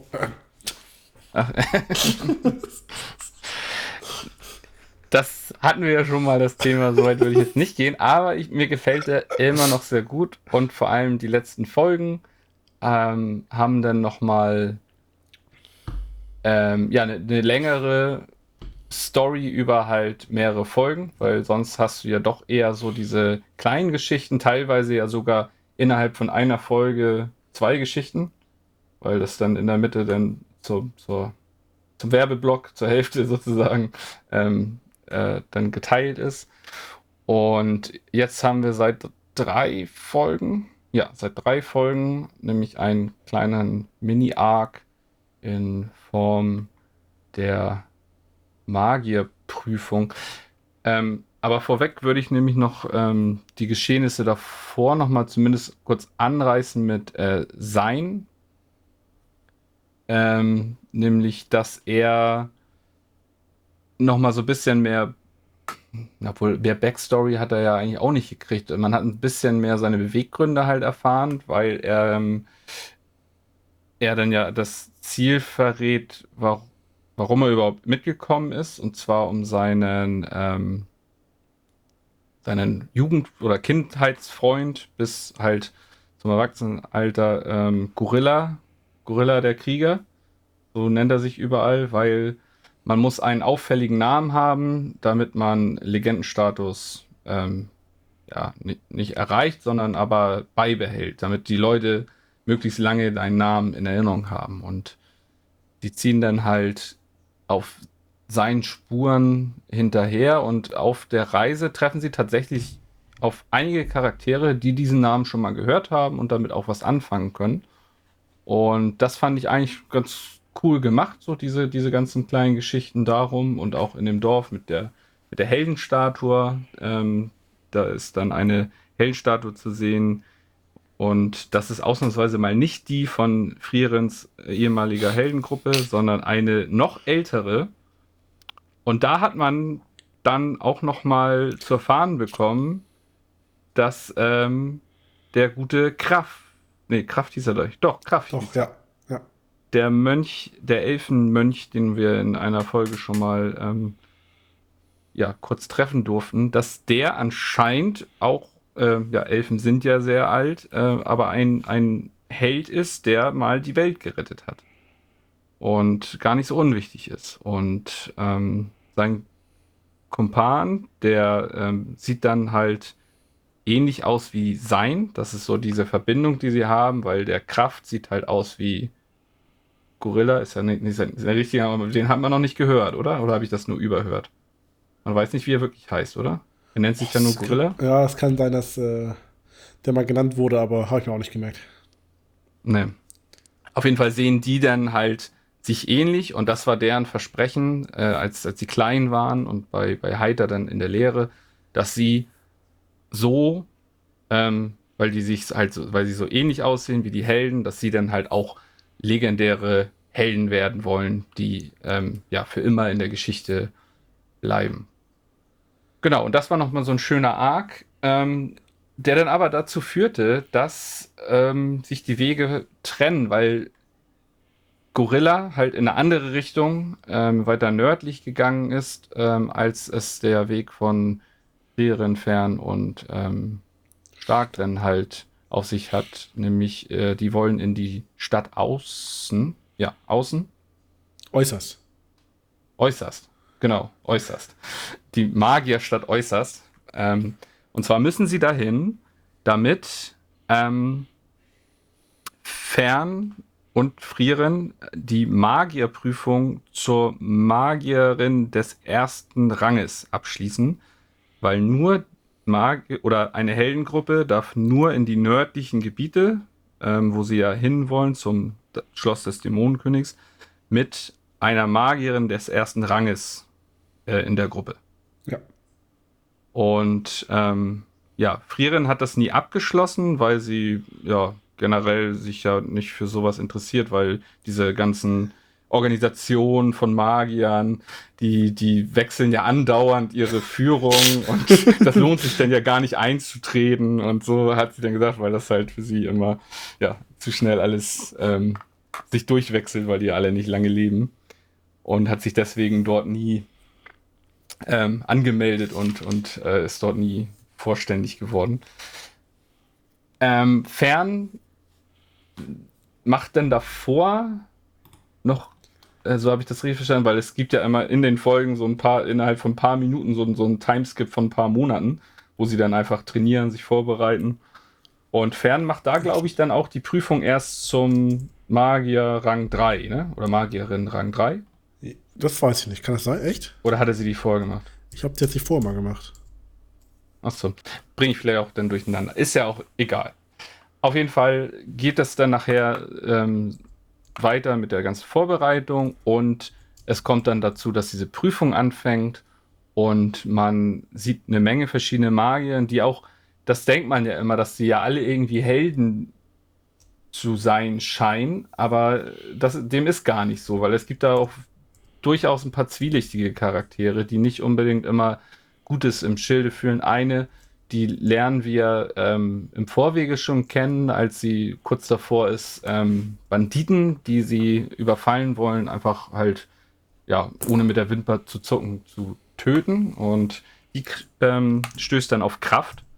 Und der sagt dann auch noch zu ihr, also du, du siehst aus wie, wie eine kaltblütige Killerin, du hast die Augen einer kaltblütigen Killerin. Und er hat auch ähm, vor ein paar Tagen halt Leichen im, im Wald entdeckt und das könnte sein, dass, dass sie das war. So hat er das angedeutet und sie verneint das aber auch nicht so richtig. Und das Beste ist dann auch noch ihr Name. Sie heißt nämlich Übel. Ja, die Namen. die Namen. ähm, ja, die ist dann auch bei der Prüfung dabei und ähm, es werden, wie gesagt, noch ein paar andere Charaktere eingeführt, die alle ziemlich interessant waren, fand ich. Und ähm, ja, dann kommt es dazu, dass Dreiergruppen gebildet werden und ähm, die dann eine bestimmte Aufgabe erfüllen müssen. Und diese, ähm, ja, diese Aufgabe fand ich dann eigentlich auch ganz cool und, und die Konstellation in den Teams waren dann natürlich auch immer so mit Reibungspotenzial, dann die Teams unter sich. Es war dann so, dass ähm, ja, dass es erlaubt ist, die anderen Teams zu bestehlen, weil es ging darum, ein bestimmtes Tier zu fangen, was sehr schwer zu fangen ist für Magier. Und ähm, es ist auch erlaubt, andere zu töten. Also es ist, ist, jetzt nicht so, dass man da irgendwie Tabus hat oder so, sondern eigentlich ist alles erlaubt. Ähm, und das fand ich eigentlich ganz interessant. Und wie dann natürlich im Kampf um diese, dieses, dieses Tier ähm, dann verschiedene Strategien aufgebaut wurden, was dann die Pläne sind, die dann manche verfolgen. Dann kommt es natürlich zu Kämpfen, die eigentlich auch interessant und cool waren, weil dann natürlich wieder die Fähigkeiten gezeigt wurden von, von den einzelnen Magiern, was die so können. Und auch von fern, was die dann so kann. Die wurde dann auch nochmal ähm, ein bisschen hervorgehoben mit ihren, mit ihren Kräften, was äh, die Art und Weise, wie sie dann kämpft, was sie halt von früheren beigebracht bekommt, dass das äh, doch schon ziemlich, ziemlich außergewöhnlich ist für alle anderen. Ähm, fand ich dann auch nochmal cool zu, zu sehen. Und genau, also ich finde das gerade sehr interessant, was da um diese ganzen Magier ähm, aufgebaut wird. Auch die hochrangigen Magier, die dann diese, diese Prüfung abhalten, das sind auch ziemlich kaputte, also teilweise ziemlich kaputte Leute und ähm, ziemlich interessante Charaktere. Und da möchte man gerade, also ich möchte da gerade ähm, ja gerne mehr wissen, was da, was da so abgeht. Und es ja wieder so dieses schöne, dieses schöne Worldbuilding, was sie da dann betreiben. Ne? Also ich finde es einfach eine super interessante Welt, auch wenn das alles ja mit der Ober, der Obermagier-Zirkel und so das ist alles Standard Fantasy, aber doch sehr geil verpackt und sehr ähm, interessant gestaltet. Ja. ähm, ja, also Freerend macht weiterhin Spaß. Auch animationstechnisch, ähm, auch immer noch ähm, teilweise sehr geil, vor allem in Kämpfen und, und Zaubern. Ähm, die sehen dann sehr wuchtig aus, sehr, sehr imposant und ähm, mächtig.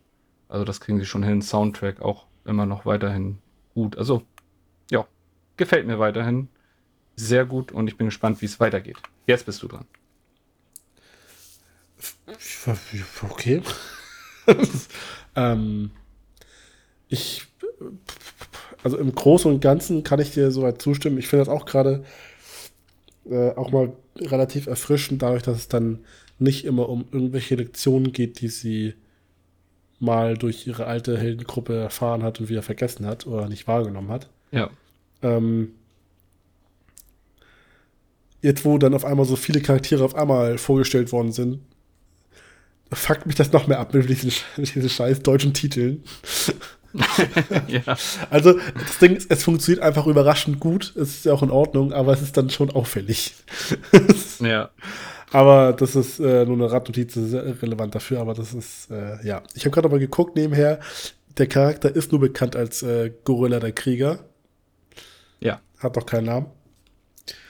Und ja, bei der, bei dem Vogel, den sie fangen sollten, war das mal lustig mit der Eigenschaft, warum der Vogel so schwer ist zu fangen. Wo ich dachte, okay. Ja. warum nicht? Ähm, wo ich als einziger Punkt widersprechen würde, sind äh, die Kämpfe. Die finde ich nämlich bisher, vielleicht kommt ja jetzt nächste Folge vielleicht mal ein guter, aber bisher ziemlich langweilig, weil ähm, unabhängig davon, dass das Ferns Kampfstil ist, war das ja eigentlich nur, ähm, okay, das, das wäre jetzt falsch, wenn ich das damit vergleiche, aber ähm, ich einfach mal kurz eine Handvoll Laser und wenn die nicht reichen, dann halt zwei Dutzend und irgendwann bin ich damit schon durch. Das war dann, ja, der Bezug darauf, mit wie sie halt kämpft und wie sich das anfühlt für Ehre. Ja, auch so ein geiler Name. Ja, äh, ja. Das, den Bezug fand ich gut, aber so jetzt äh, vom Kampf und äh, animiert war so, okay, gut. Ich habe, muss ich sagen, als der, die Konfrontation aufkam zwischen den beiden Gruppen, mir zumindest erhofft, dass vielleicht ein spannender Kampf dabei gewesen wäre. Bei Wirbel zumindest oder so, aber vielleicht kommt das jetzt ja noch nächste Folge. Könnte ja, ja passieren. Obwohl, den fand ich doch eigentlich auch ganz gut, so die, die Attacken von Wirbel und wie ist die andere? Übel. Die, das, ach ja, das war ja übel. Genau. Fand ich eigentlich. Also das war nicht, war nicht viel, aber das, was gezeigt wurde, sah doch gut aus. So die Attacken, wie gesagt, die sehen ja immer. Da geben sich ja Mühe mit schönen Animationen. Oder alleine diese Attacke, wenn sie ähm, den ganzen, den ganzen See einfriert. Also es sah ja auch schon richtig geil animiert aus. Ja. Sehr imposant und mächtig, so, so das meine ich, weißt du?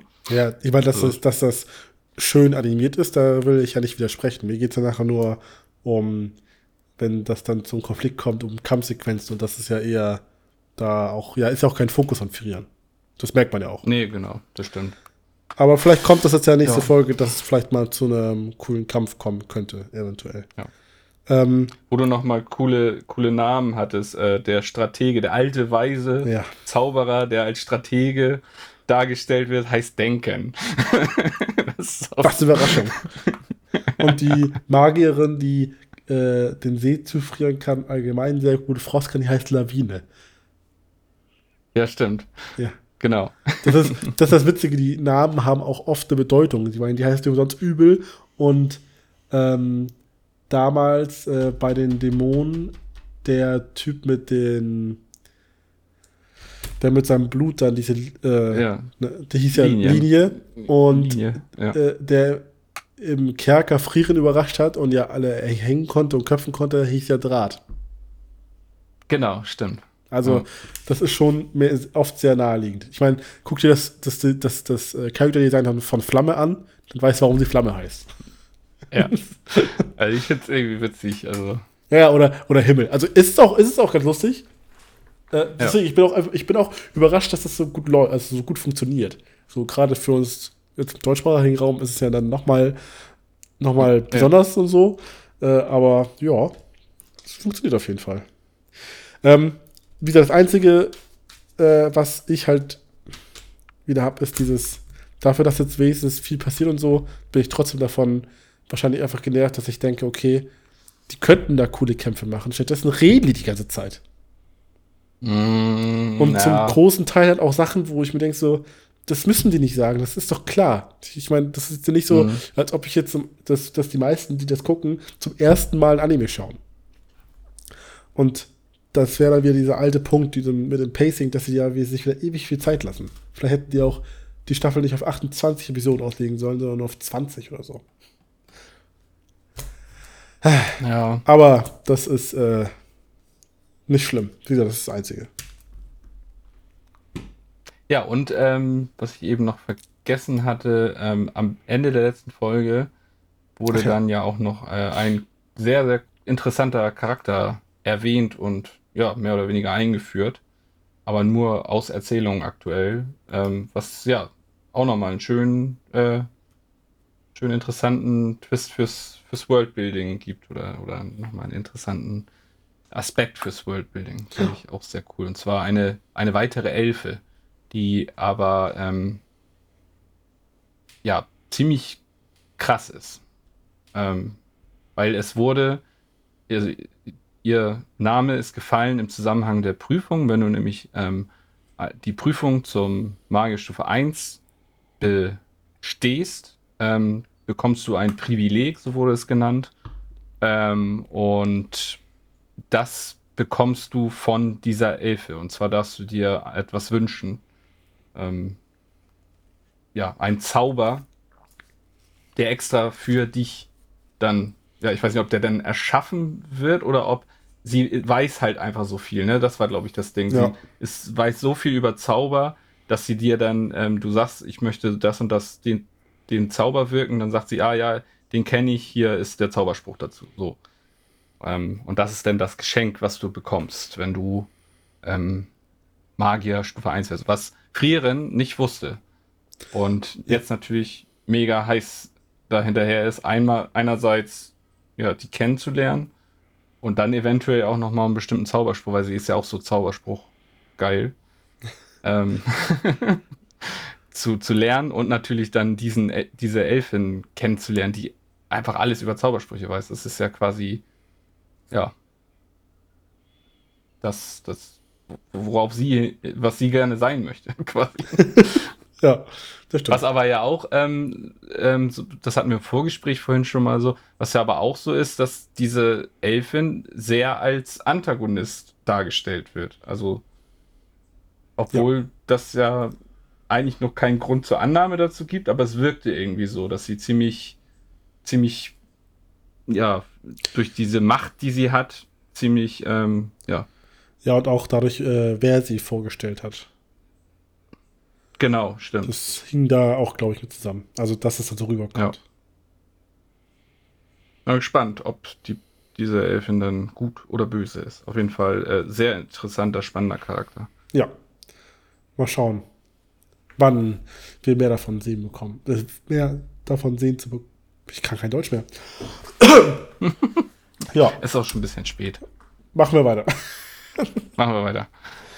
Und zwar mit der letzten Fortsetzung, und zwar die Apothecary Diaries. Ich äh, werde nicht mehr fragen, Martin. Ich bin mir sicher, dass du nicht damit angefangen hast.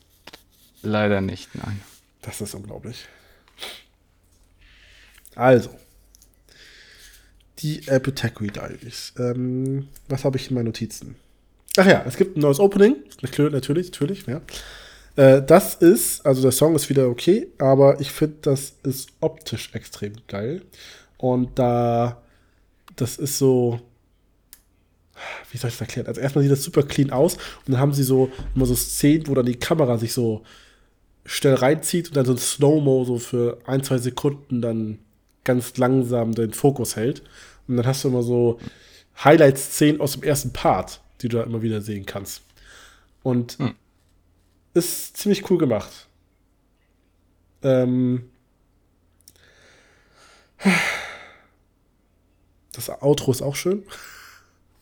Und zum Inhalt. Ähm, jetzt gibt es ja einen neuen Ausgangspunkt für Mao Mao. Und zwar ist sie jetzt in der nächsten Nähe von Shinji, weil äh, er sie quasi freigekauft hat. Unter anderen Umständen. Mhm. Und jetzt äh, ist das äh, Detektiv Conan-Spiel quasi doch mal ein paar Level erweitert worden. Weil Jetzt ist das nicht so, dass äh, sie das mitbekommt durch Sachen in der Umgebung oder weil dann mal sie nach Rat gefragt wurde, sondern ähm, im Endeffekt kamen die Aufträge immer direkt von Shinji selbst. Und jetzt ist sie ja quasi ihm unterstellt. Und er ist jetzt auch so frei und bittet sie dann auch um Hilfe, wodurch sie dann auch komplexere Fälle bekommt. Wobei der eine war ziemlich einfach, aber ich fand es cool, wie sie dann den Leuten vor Ort das dargestellt hat. Das war ziemlich lustig. Und ähm, nach wie vor ist es immer noch ähm, ein sehr knackiger Humor, der richtig gut funktioniert. Und ähm, auch wenn dann Mao Mao losgeht und weil sie ja im Freudenviertel aufgewachsen ist, wird sie dann angefordert, den Unterricht für die vier Anwärterinnen zu gestalten. Und der ist dann nur für Frauen gedacht. Und keiner weiß, was sie dann den Frauen beigebracht hat. Aber sie hat schon mal im ersten Part zwei von den vieren Tipps gegeben, die sie aus dem Freudenviertel gelernt hat, was auch immer das sein könnte. Okay. es gab ein, zwei Anspielungen. und ähm, das war dann auch dann relativ lustig dargestellt und dann äh, gibt es halt wieder sehr, sehr viele lustige Comedy-Szenen zwischen Mao Mao und Shinji. Und in der letzten Folge ging es die ganze Folge um ein großes Mysterium, um einen verstorbenen Goldschmied, der drei Söhne hatte oder hat. Und er die, das Erbe offensichtlich ungleich aufgeteilt hat, aber niemand was mit dem Erbstück alleine aufbringen konnte und noch in seinem Testament einen letzten Satz hinterlassen hat, wodurch dann sich ein Mysterium ergeben hat, das keiner lesen konnte. Aber dann kam Mao Mao und hat das halt auch wirklich ähm, ganz cool dann aufgelöst mit, ja, weiß ich nicht, äh, was da für ein Mechanismus hinter drin dran steckt. Das ist auch teilweise, wo du denkst, okay, wie clever. Aber mhm. das ist echt äh, richtig gut gemacht und ich bin nach wie vor hin und weg. Freue mich einfach nur jede Woche auf die neue Folge und ja, es sieht geil aus. Geile Charaktere, geiler Soundtrack. Das macht einfach Spaß. 8,81 war meine List. Zu Recht. Ja. Rang 29. Sehr gut. Damit. Ja. Und hat ja noch ein paar Folgen vor sich. Soll 24 kriegen, sind jetzt bei 16. Es könnte sein, dass das noch ein bisschen. Vielleicht noch ein bisschen emotional wird. Ja. Das ist so, glaube ich, das Einzige, was da noch ein bisschen fehlt. Okay. Ja. Also geht so weiter wie bisher. Es geht genauso schön weiter wie bisher. Sollte sich jeder anschauen. ja. Gut. Der genug Zeit hat.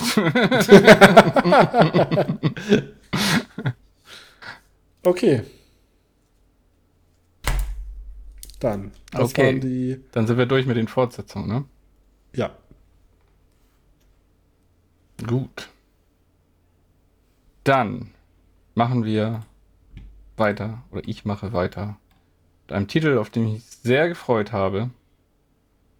Und ich glaube, da war ich nicht alleine, denn es geht um Solo Leveling. Noch nie von da, gehört. Noch nie von gehört.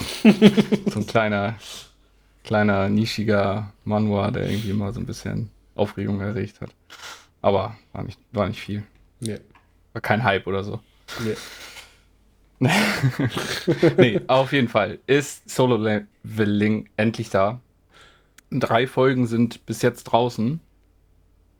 Und ja, läuft auf Crunchyroll. Ähm, animiert jetzt schlussendlich dann ähm, von A1 Pictures. Und ähm, genau, kurz worum es geht. Ähm, wir haben eine Welt, die ja an sich in der Gegenwart, ja, spielt in der Gegenwart. Und in dieser Welt ähm, sind vor 10, 20 Jahren, 10 Jahren, 10 Jahren ähm, plötzlich Tore aufgetaucht, die in andere Dimensionen führen. Und ähm, zeitgleich sind dann in bestimmten Menschen Kräfte erwacht. Und ähm, diese Menschen sind dann ähm, oder werden dann von einer Organisation, die sich dann gebildet hat, in, ähm, in Stärkekategorien eingeordnet. Und zwar ähm, Rang A äh, oder S ist halt S-Tier-Rang bis F.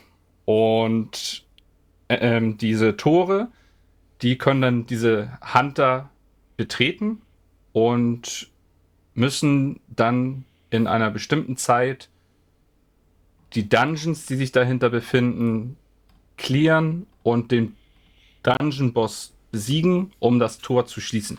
Wenn das nicht geschieht, kommt es irgendwann zu einem Dungeon Break und die Monster kommen dann in die Welt der, der Menschen. Und genau, das gilt es dann entsprechend zu verhindern. Das ist die Aufgabe der Hunter. Nun ist es so, dass wir ähm, einen Protagonisten haben, der ähm, Jin Woo heißt und der gilt als der, wie, wie haben sie ihn betitelt, der schwächste. Die schwächste nee, Waffe der, der, Hunter, glaube ich, ne? Irgendwie so? Genau, die schwächste, nee, die schwächste äh, Waffe der Menschheit. Ach so, sowas, ja, ja. Weil er, weil er halt ähm, ein sehr, sehr, sehr, sehr niedriges ähm, Level hat und er hat aber zumindest durch die Kraft, die oder dadurch, dass er überhaupt erweckt wurde, die Möglichkeit jetzt durch das Hunter-Dasein Geld zu verdienen, um seine kranke Mutter zu versorgen. Das ist so seine, sein Ziel und das ähm, ist das, warum er sich überhaupt in die Gefahr begeht, weil eigentlich ja, müssen ihn alle immer nur durchschleppen, alle müssen ihn verteidigen. Er kann so gut wie nichts alleine regeln und eigentlich ist er mehr eine Last, aber ähm, er wird dann doch des Öfteren aus Mitleid mitgenommen und er braucht halt das Geld, ähm, wie gesagt, um sich um seine kranke Mutter zu kümmern, die in einen ähm, ja, langen Schlaf versetzt wurde. Ähm, genau. Und so kommt es dann dazu, dass ähm, eines Tages er mit seiner, ähm, mit seiner Party dann in einen Dungeon reingeht, der an sich ja, ein E-Rang äh, Dungeon ist, also eigentlich keine schwere Sache. Und dort passiert aber etwas Komisches, nämlich es tut sich in dem Dungeon noch ein weiterer Dungeon auf. Das blicken sie oder sie, ich weiß gar nicht, haben, haben Sie, hatten Sie das direkt gecheckt, dass es ein weiterer Dungeon ist oder dachten Sie nur, es geht da irgendwo weiter zum Bossraum? Ich glaube, äh, die, glaub, die wollten nur gucken, was da ist. Was da ist, ne? Ob da ja. der Bossraum ist und gehen dann weiter und befinden sich dann aber plötzlich in einem zweiten Dungeon im Dungeon, der dann aber nicht mehr E-Rang ist, wie sich dann herausstellt. Das ist ein, ein riesiger Raum. Und ja, es stellt sich raus, dass dieser Raum sehr tödlich ist, weil innerhalb kürzester Zeit durch bestimmte Regeln, die in diesem Raum herrschen, die dann von Partymitgliedern ähm, gebrochen werden, ähm, die dann zum, oder das Brechen der Regel führt dann zum sofortigen Tod. Und ähm, ein Großteil der, der Gruppe wird dann ausgelöscht und ja, das ist dann nachher so die Ausgangslage Ende der ersten Folge, dass die ganze Gruppe inklusive unseren Protagonisten da in großen Schwierigkeiten stecken und nicht wissen, wie sie diesen, diesen Dungeon lebend verlassen sollen. Wollen wir da noch weiter erzählen bis zu dem Punkt, wo es dann quasi losgeht? Oder sollte also, man da erstmal unterbrechen? Können, also ich sag mal so, streng genommen wäre es ein Spoiler, andererseits ähm, man kennt es den Titelnamen. Titel. ähm, und es ist eigentlich relativ offensichtlich. Äh, ich sag mal, das überlasse ich dir, Martin. Ich glaube, das ist Jacke wie Hose. Entweder du möchtest oder du möchtest nicht. Ich glaube auch nicht, dass du das aufgrund dessen, ob du es erzählst, du jemanden überzeugen wirst, das noch anzufangen oder nicht. Nee, das stimmt, weil die, die es gucken, die, gucken, die sind sowieso schon dabei. ja. Und ähm, ja, es kommt dann, ohne jetzt die, die, die ganzen mechanischen äh, Mechaniken im Dungeon dann ähm, zu erläutern, das ist nämlich eigentlich ganz spannend, wie das dann alles, ähm, wie sie dahinter kommen, was da los ist, ähm, kommt es dazu, dass ähm, der Protagonist vermeintlich stirbt, oder eigentlich doch, er stirbt und ähm, dann wie in einem Videospiel, was eigentlich ja ansonsten nicht der Fall ist, weil es wirklich halt einfach Paralleldimensionen sind. Das, die steigen ja nicht in ein Videospiel ein oder so. Dann mit mal wie in einem Videospiel ein, ein Pop-up-Fenster kommt und er die Chance bekommt, ähm, ja, nochmal wieder aufzuerstehen und dann eine Quest zu bestreiten. Da Diese muss ich aber sagen, das fand ich sehr lustig. da stand drin, er hat 0,2 Sekunden Zeit. Genau. Ohne Witz, in 0,2 Sekunden habe ich vielleicht ein Wort gelesen. Was soll das? Ja. ähm, ja, und ganz intuitiv äh, drückt er dann halt auf ähm, Ja und befindet sich dann im Krankenhaus wieder und weiß nicht, was passiert ist. War das alles nur ein Traum? Was geht ab? Und ähm, ja, dort hat er dann quasi, was dann auch erläutert wird, ein zweites Erwachen gehabt. Ähm, das kommt wohl manchmal vor bei Huntern, aber sehr, sehr selten, weil normalerweise hast du dein Erwachen, hast deinen Rang und dann bist du da fest. Das ähm, zieht sofort die Hunter-Organisation, die haben das natürlich auch mitbekommen, dass er der einzige Überlebende ist, wie das passieren konnte. Oder nicht der einzige Überlebende, aber dass er eigentlich als tot galt und jetzt doch irgendwie überlebt hat.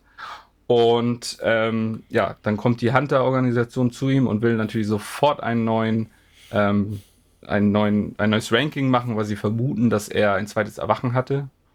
Und führen dieses auch durch, aber irgendwie, ja. Immer noch Ist er immer noch so schlecht.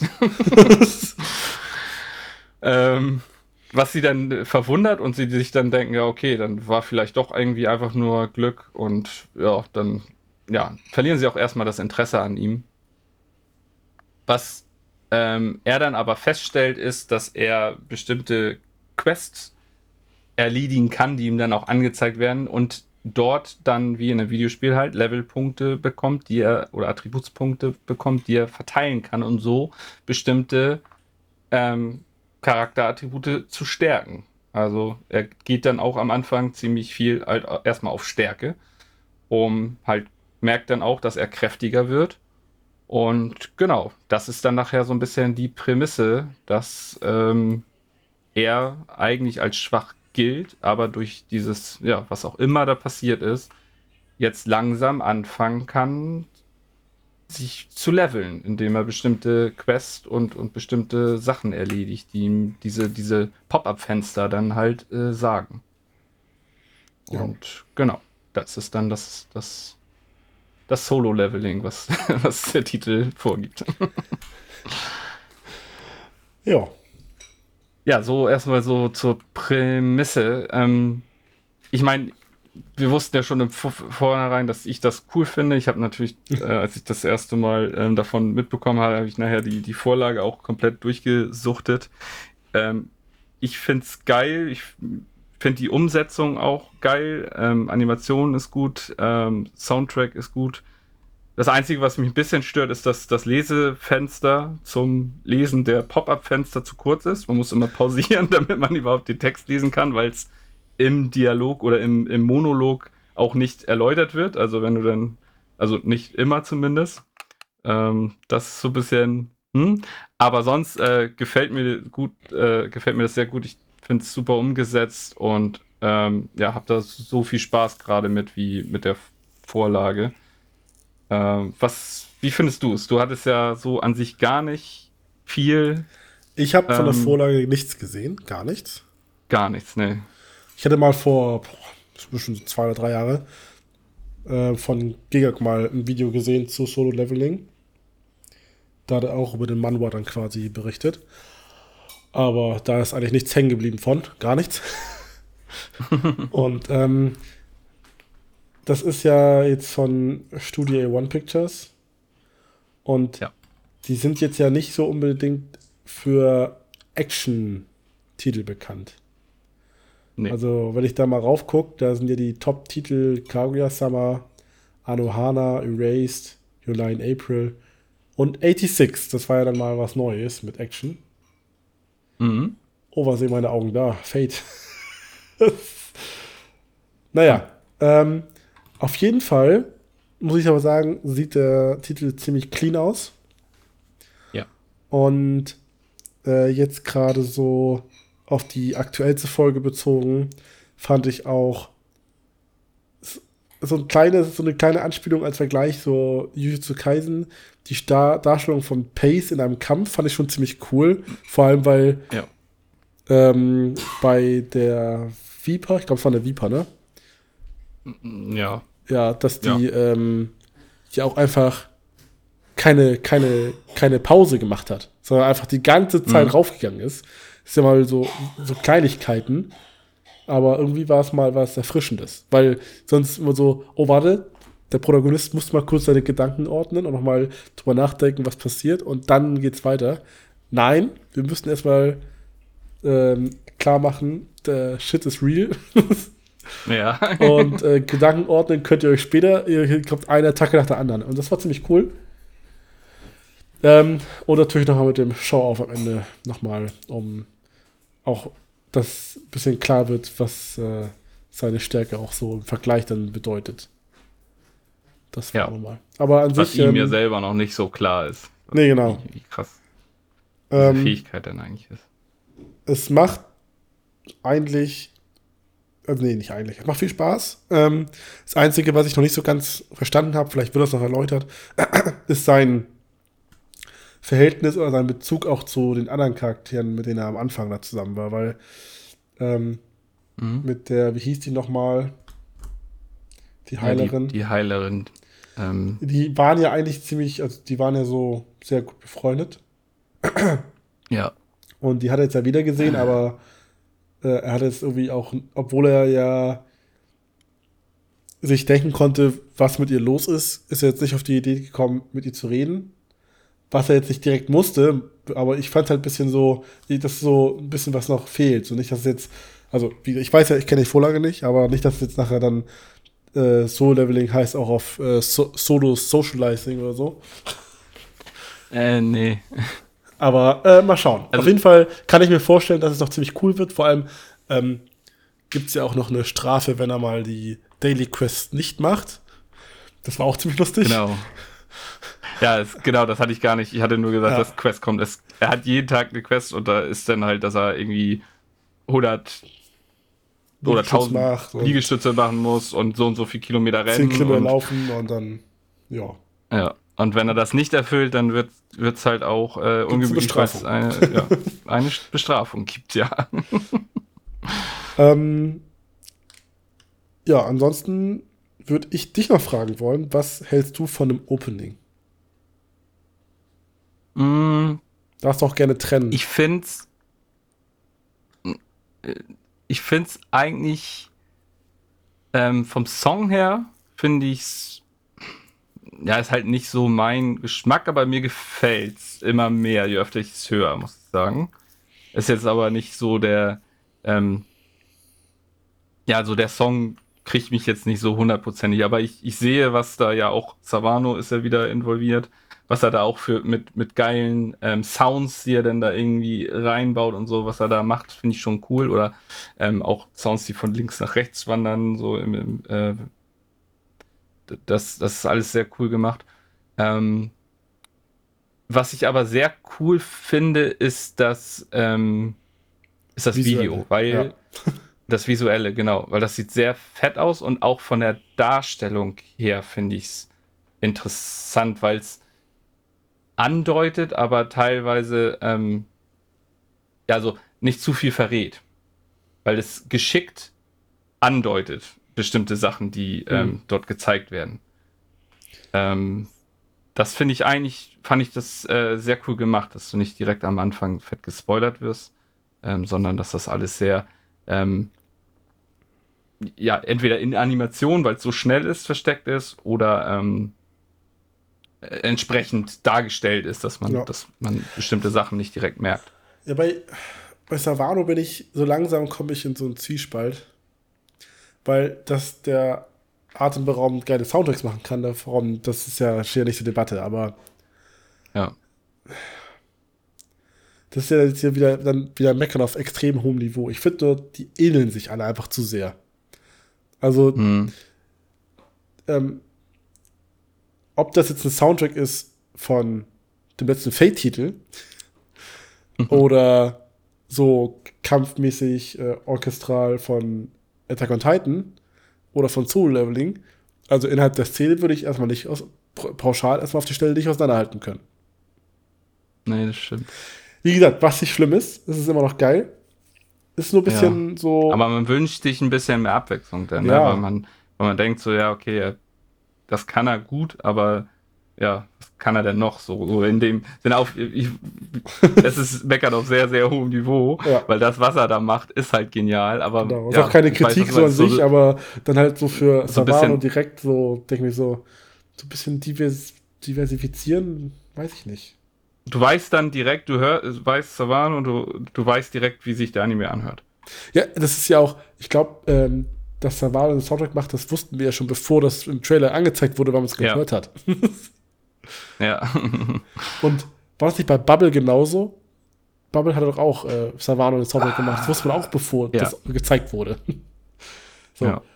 Zum Beispiel jetzt mit Kevin Penkin, der macht jetzt ja, der macht ja Made in Abyss, jetzt macht er jetzt, jetzt Apothecary Diaries, da hast du chinesischen Soundtrack drin. Also es ist wieder ganz andere Klänge, mhm. wo du halt dann auch wirklich das ganz anders raushörst. Mit, äh, mhm. ich, glaube, Kensuke Ushio heißt er, glaube ich der hat den Soundtrack für Chainsaw Man gemacht und auch für Heavenly Delusion. Aber der hört sich kein Stück ähnlich an. Das sind komplett verschiedenes nee. äh, Sounddesigns. Also, wo man denkt so, weiß ich nicht. Weil man fragt sich natürlich auch, ob Savano nichts anderes machen möchte. Können, das ist schon eine andere Sache, aber möchte. Mm, mm. Aber andererseits, wenn Savano dann involviert ist, was immer, dass man ein orchestral Epos kriegt. Auf jeden Fall, ja. Und äh, der passt nee, sowieso, aber sonst der, geil. Ja, der passt da wieder und ja. Also, kann, man kann sich nicht beschweren. Nein, nein, nein aber ich weiß, was du meinst. Ich weiß, was du meinst, so, ne? Ja. ja. Gut. Dann. Gut, ja, Soul Leveling. Ich hab Bock. Ähm, Mache ich weiter mit einem Titel, den ich angefangen habe. Ist ein, ich glaube, das ist sogar ein Original-Anime. Ja, ist ein Original-Anime von Studio Bones und zwar Metallic Rouge. Hm, ja. Hast du den auch gesehen? Habe ich nicht gesehen, ne. Okay, ähm, wie gesagt, von Studio Bones. Bones ist ja bekannt für My Hero Academia und solche unbekannten Titel wie Mob Psycho, Bungo Stray Dogs, äh, Full Metal Alchemist. Weiß ich nicht, ob man die kennen muss, aber dem einen oder anderen sagen die Titel vielleicht was. Ähm, wie gesagt, ist ähm, ein Original und ähm, hat eigentlich eine relativ simple Geschichte. Ähm, es geht um eine Futur, also es geht, es handelt, es spielt in der Zukunft. Zahl, Jahreszahl wurde jetzt irgendwie nicht genannt. Ähm, in der Menschen und Androiden quasi gemeinsam leben. Und äh, das spielt auf dem Mars, der bevölkert ist. Und ähm, ähm, genau, die leben nicht nur gemeinsam, sondern die kooperieren eigentlich im Großen und Ganzen. So wird es zumindest beworben, aber wie halt in fast schon jeder Geschichte ist es natürlich so, dass die Menschen immer noch über den Androiden stehen und dann immer so quasi nochmal gezeigt wird mit übrigens, die Menschen halten noch nicht von Androiden, Rassismus, Ausgrenzung und so, das ist da alles dann ähm, täglich Brot. Und äh, es geht um das äh, Androidenmädchen Rouge. Und äh, die ist mit ihrer Partnerin Naomi quasi auf einer Mission, die neun unsterblichen ähm, Androiden ausfindig zu machen, die quasi gegen die Regierung arbeiten. Da gibt es irgendwie neun mhm. Stück, die, die werden die Unsterblichen genannt. Es ist noch nicht klar, stand jetzt, warum sie so genannt werden. Aber auf jeden Fall sind die beiden damit beauftragt, die ausfindig zu machen und dann unschädlich zu machen. Äh, mehr weiß man bisher noch nicht. Auf jeden Fall ähm, kann ich schon mal so viel sagen, dass der optisch sehr gut aussieht. Das sieht echt richtig geil aus. Sehr ansehnlich. Und ähm, ja, ansonsten ist die Geschichte geil geschrieben, hat einen coolen Einstieg. Ähm, auch einen ganz, auch ganz guten Humor und die beiden Mädels hier, Naomi und Rouge, die passen auch ziemlich gut zueinander. Und ähm, das ist nämlich so, dass die als Einstieg quasi schon einer von diesen neuen, ähm, wie habe ich sie gerade genannt? Unsterblichen, ne? Ja. Ähm, ja. Auf den Fersen sind und dann halt gucken müssen, dass sie differenzieren können, weil dann ist es ähnlich wie bei Vivi damals, mhm. dass es äh, fortschrittlichere Androiden gibt, die du äußerlich nicht von Menschen äh, unterscheiden kannst. Und natürlich die, die du halt sofort erkennst, dass es halt keine Menschen sind. Mhm. Und du kannst dann halt ab und zu die Fortschrittlichen nur dadurch enttarnen, dass sie Androiden sind, wenn du sie dabei erwischt, wie sie ähm, so ein Mittel zu sich nehmen, damit sie weiter betrieb, betrieben werden können. Ja. So, und dann ging es am Anfang darum, einen zu entlarven und das halt mitzubekommen. Und äh, parallel wurde dann nochmal ähm, ein anderer Antagonist, der mit der direkten Story gar nicht so viel zu tun hat, noch, noch mal gezeigt und noch ein anderer Charakter, der dann irgendwie die Tiefarbeit wahrscheinlich Richtung Katz und Maus dann da hinterher auch noch aufräumt und so. Also man baut da schon ein bisschen was auf. Und was richtig geil war, ich glaube, das war auch das Finale von der ersten Folge. Ich gucke gerade mal kurz nach. Äh, ja, genau. Das war auch das Finale von der ersten Folge. Äh, da kommt es dann zum Kampf zwischen äh, Rouge und der ersten von den neuen Unsterblichen.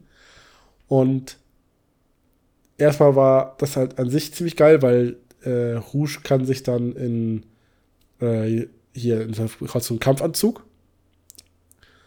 Den kennt man, glaube ich, dann auch aus ein, zwei Visuals, so einen roten Kampfanzug. Der sieht ziemlich cool aus. Auf jeden Fall ist der Kampf auch ziemlich geil gewesen. Etwas kurz, aber mhm. trotzdem ganz cool gemacht. Und der Soundtrack währenddessen war ein bisschen episch. Also auf einmal okay. fängt er äh, ganz normal klar zum Kampf, Soundtrack und so, aber auf einmal hat der Soundtrack einfach mal so Chöre und denke mir so, okay, ich dachte so random Kampf und so. Nein, erstmal wissen die hier richtig einen auspacken. Und äh, sowas ähnliches gab es in der Folge danach auch nochmal, wo dann beim Kampf einfach mal kurz ein krasser Soundtrack rausgehauen wurde. Und ähm, das macht bisher sehr viel Spaß. Das einzige Problem ist, dass ich jetzt noch nicht weiß, wohin die Story will. Und ähm, mhm gerade massig Charaktere vorgestellt werden und auch Fraktionen noch vorgestellt werden. Wir sind jetzt bei Folge 3 und da kam dann nochmal Thematik auf mit aus der Sicht der Roboter, das Thema Freiheit. Mhm. Ne? Also es, es, es, sind halt keine neuen Sachen, es sind viele Klischees, die damit eingebaut sind mit der Thematik her. Und ähm, da kommt gerade einiges so drauf zu.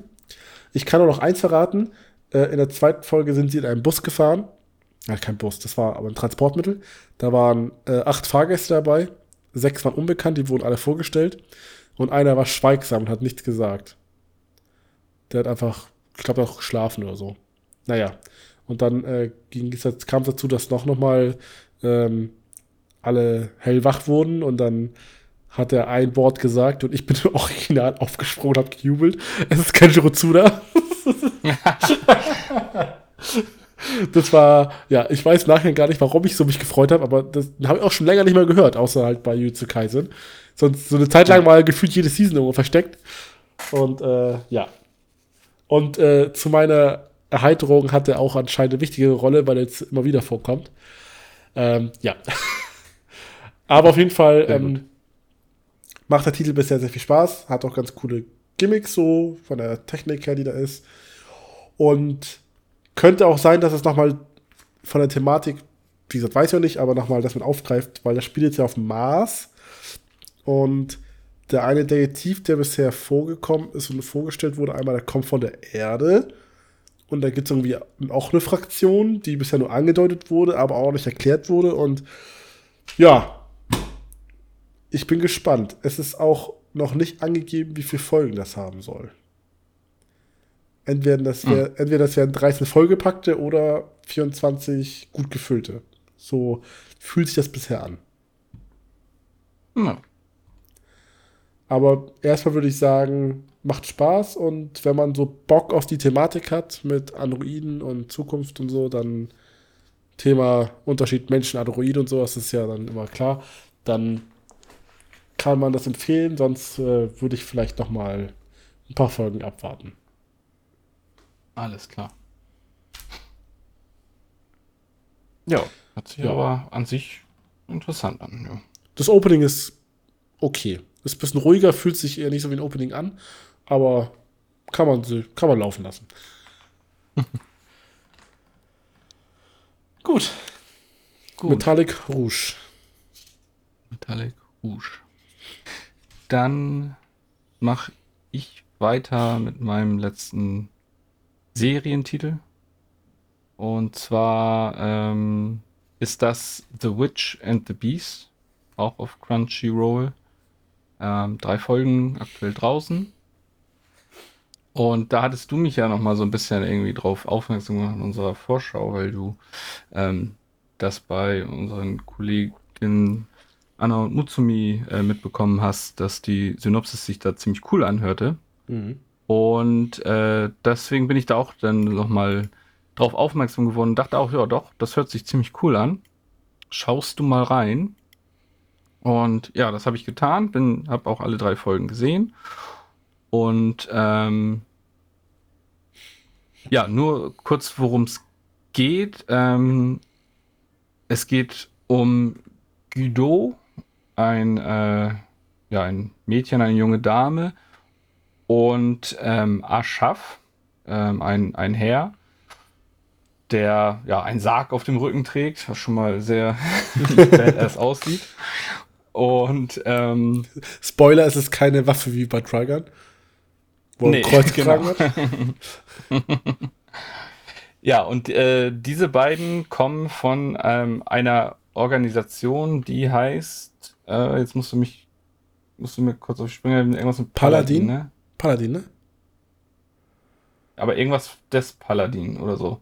Ich glaube, Gesellschaft Orden. oder Orden des Orden ja. des Paladin? Auf jeden Fall gehören sie einem Orden an, was ähm, ja einer, einer quasi ja, eine Organisation ist, die Leute aussendet, in dem Fall dann ähm, die beiden, um übernatürliche Geschehnisse und vor allem Hexen zu jagen und auszuschalten.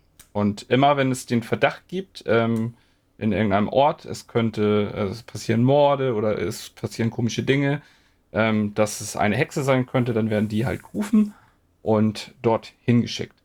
So geschieht es dann auch in der ersten Folge, dass sie ähm, in einer Stadt ähm, auftauchen, in der übernatürliche Dinge passieren, aber dort ist es dann schon mal so, dass diese übernatürlichen Dinge, vor allem in, in dem Fall war es ein riesiges Monster, ähm, besiegt werden und vereitelt werden von einer Hexe. Das heißt, entgegengesetzt des, des, des, der Annahme, dass alle Hexen abgrundtief böse und, und äh, vernichtet werden sind, sieht es hier so aus, als wenn die ähm, Hexe Gutes tut und das, das Dorf, die Stadt beschützt. Und so nehmen auch die Leute das wahr. Also die wissen, dass es äh, da diese Hexe gibt und die wird als ähm, Retterin des, de, der Stadt ähm, gefeiert. Und die beiden kommen dann in diese Stadt und ähm, werden dann eingeführt und in dem, in dieser Einführung und in den Dialogen, die sie dann von sich geben und wie sie dann die, diese ganze äh, Welt und, und, und alles dann erklären, stellt sich dann heraus, dass es eben nicht so ist, ähm, oder dass die den Verdacht haben, dass diese Hexe doch nicht so das ist, was sie vorgibt zu sein, was sich dann nachher auch ähm, rausstellt. Ähm, weil, ähm, ja, weiß nicht, sollen wir soweit dann auf das Ende hinaus noch gehen? Das wäre dann quasi das Ende der ersten Folge. Hm. Ja, ja, ich meine, ist ja, ja, ja, ist ja quasi wie eine Pilotfolge, ja, doch schon. Ja.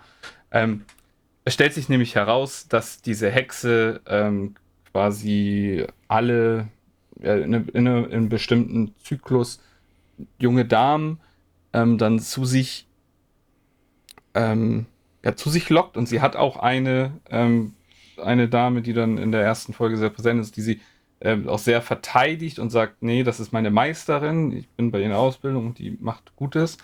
Ähm, stellt sich aber heraus, dass sie ähm, diese Mädchen dann nachher im Endeffekt opfert. Und ähm, dort schreiten dann unsere Protagonisten ein und ähm, es wird dann halt, äh, oder wurde vorher eigentlich schon auch gezeigt, dass unser ähm, Herr Aschaf ein Magier ist. Also der kann Magie anwenden.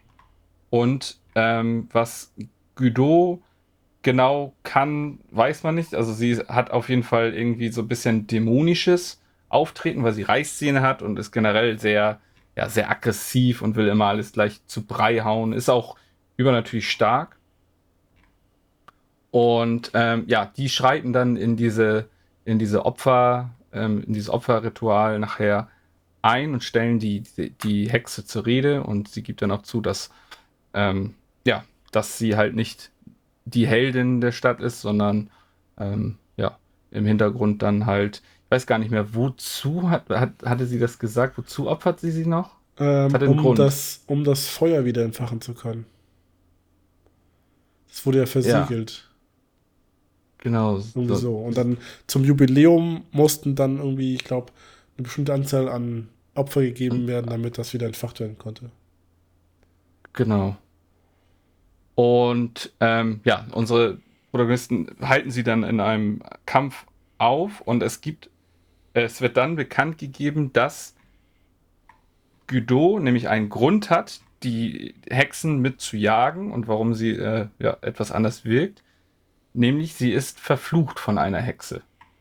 Und ähm, es gibt zwei Arten, das wird am Anfang der Serie direkt ähm, ähm, als Off-Text äh, vorgetragen, um einen Fluch zu brechen, nämlich einmal durch die, den Kuss ähm, einer äh, der wahren Liebe, also äh, quasi der, der Ritter auf, auf Schimmel, der dann da angereitet kommt und so das, äh, das typische Märchen-Klischee. Oder wenn die Hexe selber den Fluch wieder aufhebt. Ja, durch den Sinneswandel quasi einen Sinneswandel und dann den Fluch wieder wegnimmt. Ja. Und äh, ja, Guido ist halt verflucht und möchte deswegen die Hexe finden, die sie verflucht hat, um sie ähm, ja, zu einem Sinneswandel zu prügeln, wahrscheinlich. äh, ja, ähm, da kam ja dann noch die dritte Methode zur Vorschein. Genau, da wollte ich gerade hinauf. Ja. Die, ähm, was kaum jemand weiß, was die aber wissen, es gibt noch eine dritte Methode, um den Fluch zu brechen, nämlich durch den Kuss einer Hexe oder der Hexe. Und dort ist es dann so, dass Guido die besagte Hexe, die da vor Ort ist, küsst. Äh, da das aber nicht die Hexe ist, die sie verflucht hat, wird der Fluch für eine kurze Zeit nur gebrochen, was darin resultiert, dass wir ihre, seine wahre Form sehen in Form eines Dämon, der aus diesem Sarg von Aschaf rauskommt. Und dann erstmal richtig abrasiert und die Hexe aufräumt. Ah, ja, genau, an aufräumt. äh, was ziemlich, eigentlich ziemlich cooler Kampf war, ziemlich gut dargestellt ist und vor allem ziemlich saftig auch dargestellt ist. Generell so der, der ähm, ist relativ brutal. Also man sieht nicht immer explizit, aber es wird viel angedeutet, es spritzt viel Blut. Ja. Ähm, also hat schon eine, eine, gewisse Härte. Und ja, das war auf jeden Fall ein sehr interessanter Twist, den ich da nicht habe kommen sehen. Was dann auch gar nicht so viel weiter aufgeklärt wird, weil die, ähm, nach dem Kampf ist, ist dann ähm, nachher einfach Godot wieder in diesem weiblichen Körper. Ja. Und äh, ja, als wäre fast, äh, eigentlich als wäre nichts gewesen. Und das wird dann auch nicht mehr groß thematisiert und man weiß gar nicht jetzt, was hat es damit auf sich. Und ähm, ja, das war dann sozusagen die, die, die Intro, die, ja, die Pilotfolge. Und dann begleitet man die beiden dann auf ähm, weiteren Fällen. Also bis jetzt ist die Erzählstruktur ja immer mit Part 1, Part 2, also dass sich ein, ja, ein Fall immer über zwei Folgen streckt. Das Spiel der Hexe. Genau. Und ähm, ja, genau. Und, und so wird sich das jetzt erstmal so ein bisschen weiter vorziehen, dass sie so ein bisschen Case of the Week haben ähm, und dann den roten Faden immer weiter lüften, um, um eventuell auf die, die Spur der entsprechenden Hexe, die Guido verflucht hat, zu kommen. Ja. Und genau, das ähm, fand ich eigentlich grundlegend vor allem die, diese Pilotfolge, weil das diesen Rausschmeißer hatte, wo du denkst, hä, was, was geht da jetzt ab? Äh, sieht man nicht kommen, das weckt wieder Interesse. Diese Folge mit dem Spiel der Hexe fand ich, ja, du, man rätselt dann natürlich mit, ähm, was hat es mit diesem Fall ähm, um sich, wer steckt da vielleicht noch tiefer drin, ähm, um jetzt genau auf den Fall einzugehen. Aber das fand ich dann also wenn das jetzt die ganze Zeit sich weiter, ich weiß nicht, ob, ob mich das dann ewig bei der Stange hält. Immer so dieses, dieses ja. ähm, mehr Mörder-Mystery-mäßige. Ähm, bin ich mal gespannt, wie das weitergeht. Ich werde weiter gucken, aber bin mir noch nicht so ganz sicher, ob das so was wird, was ich äh, nicht vielleicht doch dann nochmal droppe. Ja. Ähm, ja, kannst du gleich ja nochmal was sagen. Ich wollte nur noch mal was sagen zum generell zum, zum Artstyle, den finde ich eigentlich cool. Ähm, ich finde die, die Character Designs finde ich cool. Die Animationen der Charaktere sind auch ziemlich detailliert. Also es sieht schon alles ziemlich gut aus. So, ähm, sei es dann auch, wenn du so ähm, First Person äh, oder Shots direkt auf die Gesichter hast, dann ähm, Strähnen, die dann irgendwie mit Mal ins Gesicht fallen und generell so die ganzen Haarsträhnen sind alles sehr detailliert gezeigt. Und ähm, wenn es dann um Kämpfe geht oder den Einsatz von Magie, das sieht auch alles ziemlich cool aus. Ähm, teilweise, wenn dann große Monster sind, natürlich doch sehr CGI-lastig, aber nicht, nicht jetzt abschreckend CGI. Also es, ist, es geht noch klar. Und äh, ja, generell sehr, sehr hübscher und, und ja, ästhetischer Titel. Hat auch sehr coole Shots. Ähm, und ähm, ja, genau. Äh, sieht sehr gut aus, äh, muss ich sagen. Und an sich, da, also von daher gefällt mir der Titel auch sehr gut. Ähm, ja, wie gesagt, storymäßig muss ich mal schauen, wie es da denn, in welche Richtung das jetzt geht, wie, wie lange mich das halten kann. Wie sieht es bei dir aus? Was meinst du, das auch gesehen, ne? Ja, also ich äh, muss auch sagen, das ist so einer von den Titeln, wo mir der, die Antagonistenseite noch fehlt. Weil ja, stimmt. Das, das ist ich, wieder das, was fehlt, ja. Es, es, es ist, ich finde das zwar nicht ganz, ganz cool, weil es auch so belohnt ist, wie dann die Erzählstruktur ist. Wenn ich jetzt überlege, ähm, das Spiel mit der Hexe Part 1, da war wieder vom Off-Text her die Geschichte mit dem Grimoire. Beim Part 2 kam das nicht mehr vor, aber es war am Ende die Auflösung. Und ja, das stimmt, ja. Da habe ich, also da habe ich, äh, während ich es geguckt habe, gar nicht dran gedacht, ist mir im Nachhinein noch, noch eingefallen. Aber das ist eigentlich ganz cool. Und was mir bisher zumindest sehr positiv gefällt, ist die Darstellung von Brutalität, weil sie zeigen zwar nicht alles, aber mhm. das passiert halt ähm, für die regulären Anime-Zuschauer ungewöhnlich harte Sachen. Also ich sage nicht, dass es ja. komplett brutal ist, aber wenn da eine Barriere ist, einer rennt raus und auf einmal zerplatzt etwas mhm. und fliegt alles auf die Barriere rauf, denke ich mir so, okay, das äh, hätte ich jetzt, äh, bin ich so nicht gewohnt. Nee, das stimmt. So. Es ist zwar gut, also, also äh, mir gefällt das sehr, aber es ist nicht so, dass es irgendwie üblich wäre. Das stimmt. Und ähm, ja, auf jeden Fall, der, hält, der Titel hält einen ganz gut bei der Stange. Ähm, was halt noch ein bisschen nervt, ist, äh, es fehlt noch ein bisschen Background für Guido, weil bisher ist Guido so der nervige Teil des Duos. Äh, Aschaf ja. ist einfach viel zu cool für die Welt und hat Ahnung von allem.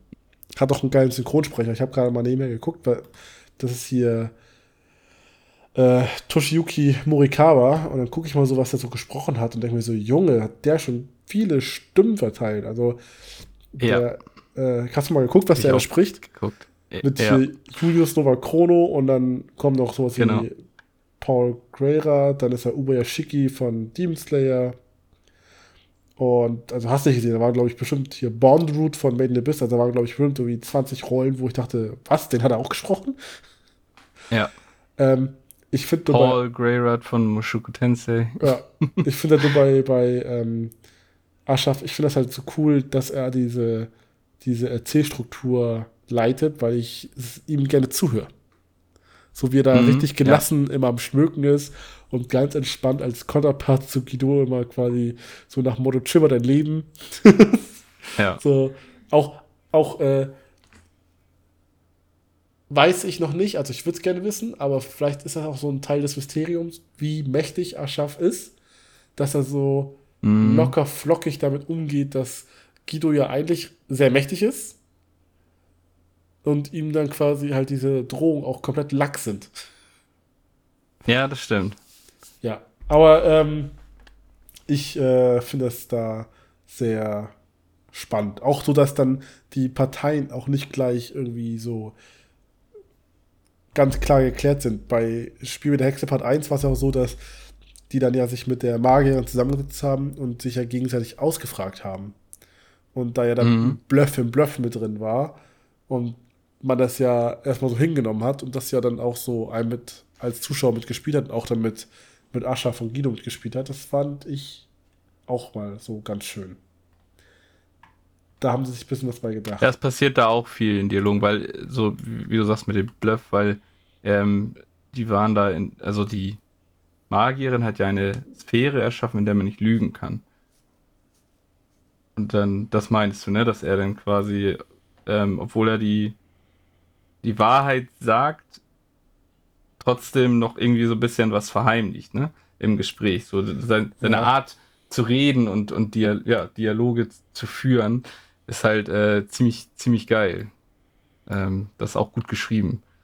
Ja. Aber wie gesagt, da fehlt noch ein bisschen Tiefe. Und mhm. ansonsten wahrscheinlich, also wir bleiben dran, aber es könnte sein, dass es, wenn es so noch drei, vier Folgen so weitergeht, dann vielleicht nicht mehr. Aber erstmal, The Witch the Beast kriegt erstmal eine Empfehlung. Ich schätze mal, dass es so vom, vom Aufbau so sein könnte, weil du ja sagst, der große Antagonist, was ja wahrscheinlich die entsprechende Hexe sein wird, dass es jetzt noch einen zweiten Fall gibt, der wieder, ist ja wieder die, die vierte Folge heißt ja wieder Part 1. Ich weiß nicht den, den genauen Titel. Dass es dann irgendwie wieder ein, ein, ein äh, Zweiteiler wird. Und dass dann am Ende als Rauschmeister vielleicht dann das erste Mal dann die, die, die Hexe eingeführt wird und dann, dass man dann wieder gehuckt wird. Schauen wir mal. Das ja. könnte ich mir gut, vorstellen, dass das so aufgebaut sein wird. Das, das kann sein, ja. Ja, auf jeden Fall ähm, ein interessanter Titel auf jeden Fall und ähm, ja, wir bleiben dran. Jo. Gut, dann, ich habe noch einen Titel. Tatsächlich. Ja, Und zwar Delicious in Dungeon. Ah, ja. Ich habe Wollte nur. ich gerne reingucken, habe ich Ja. aber ab- mit Absicht nicht gemacht, weil ich dachte, oh nee, das kannst nicht noch was anfangen. Ich habe so schon immer keins, aber ich glaube, der wird mir gefallen. Der sieht zumindest so aus, als wenn er mir gefallen könnte. Äh, ich habe nur zwei Folgen gesehen. Ich glaube, drei oder vier sind äh, inzwischen verfügbar. Ähm, Mhm. Ist vom Studio Trigger. Die sind ja auch unbekannt. Also Cyberpunk Edge Runners, Killer Kill. Pff, was haben die noch gemacht? Irgendwas Unbekanntes? Romare. Promare, ja. Darling in the Franks. Gridman. Kennt keiner. Ähm, auf jeden Fall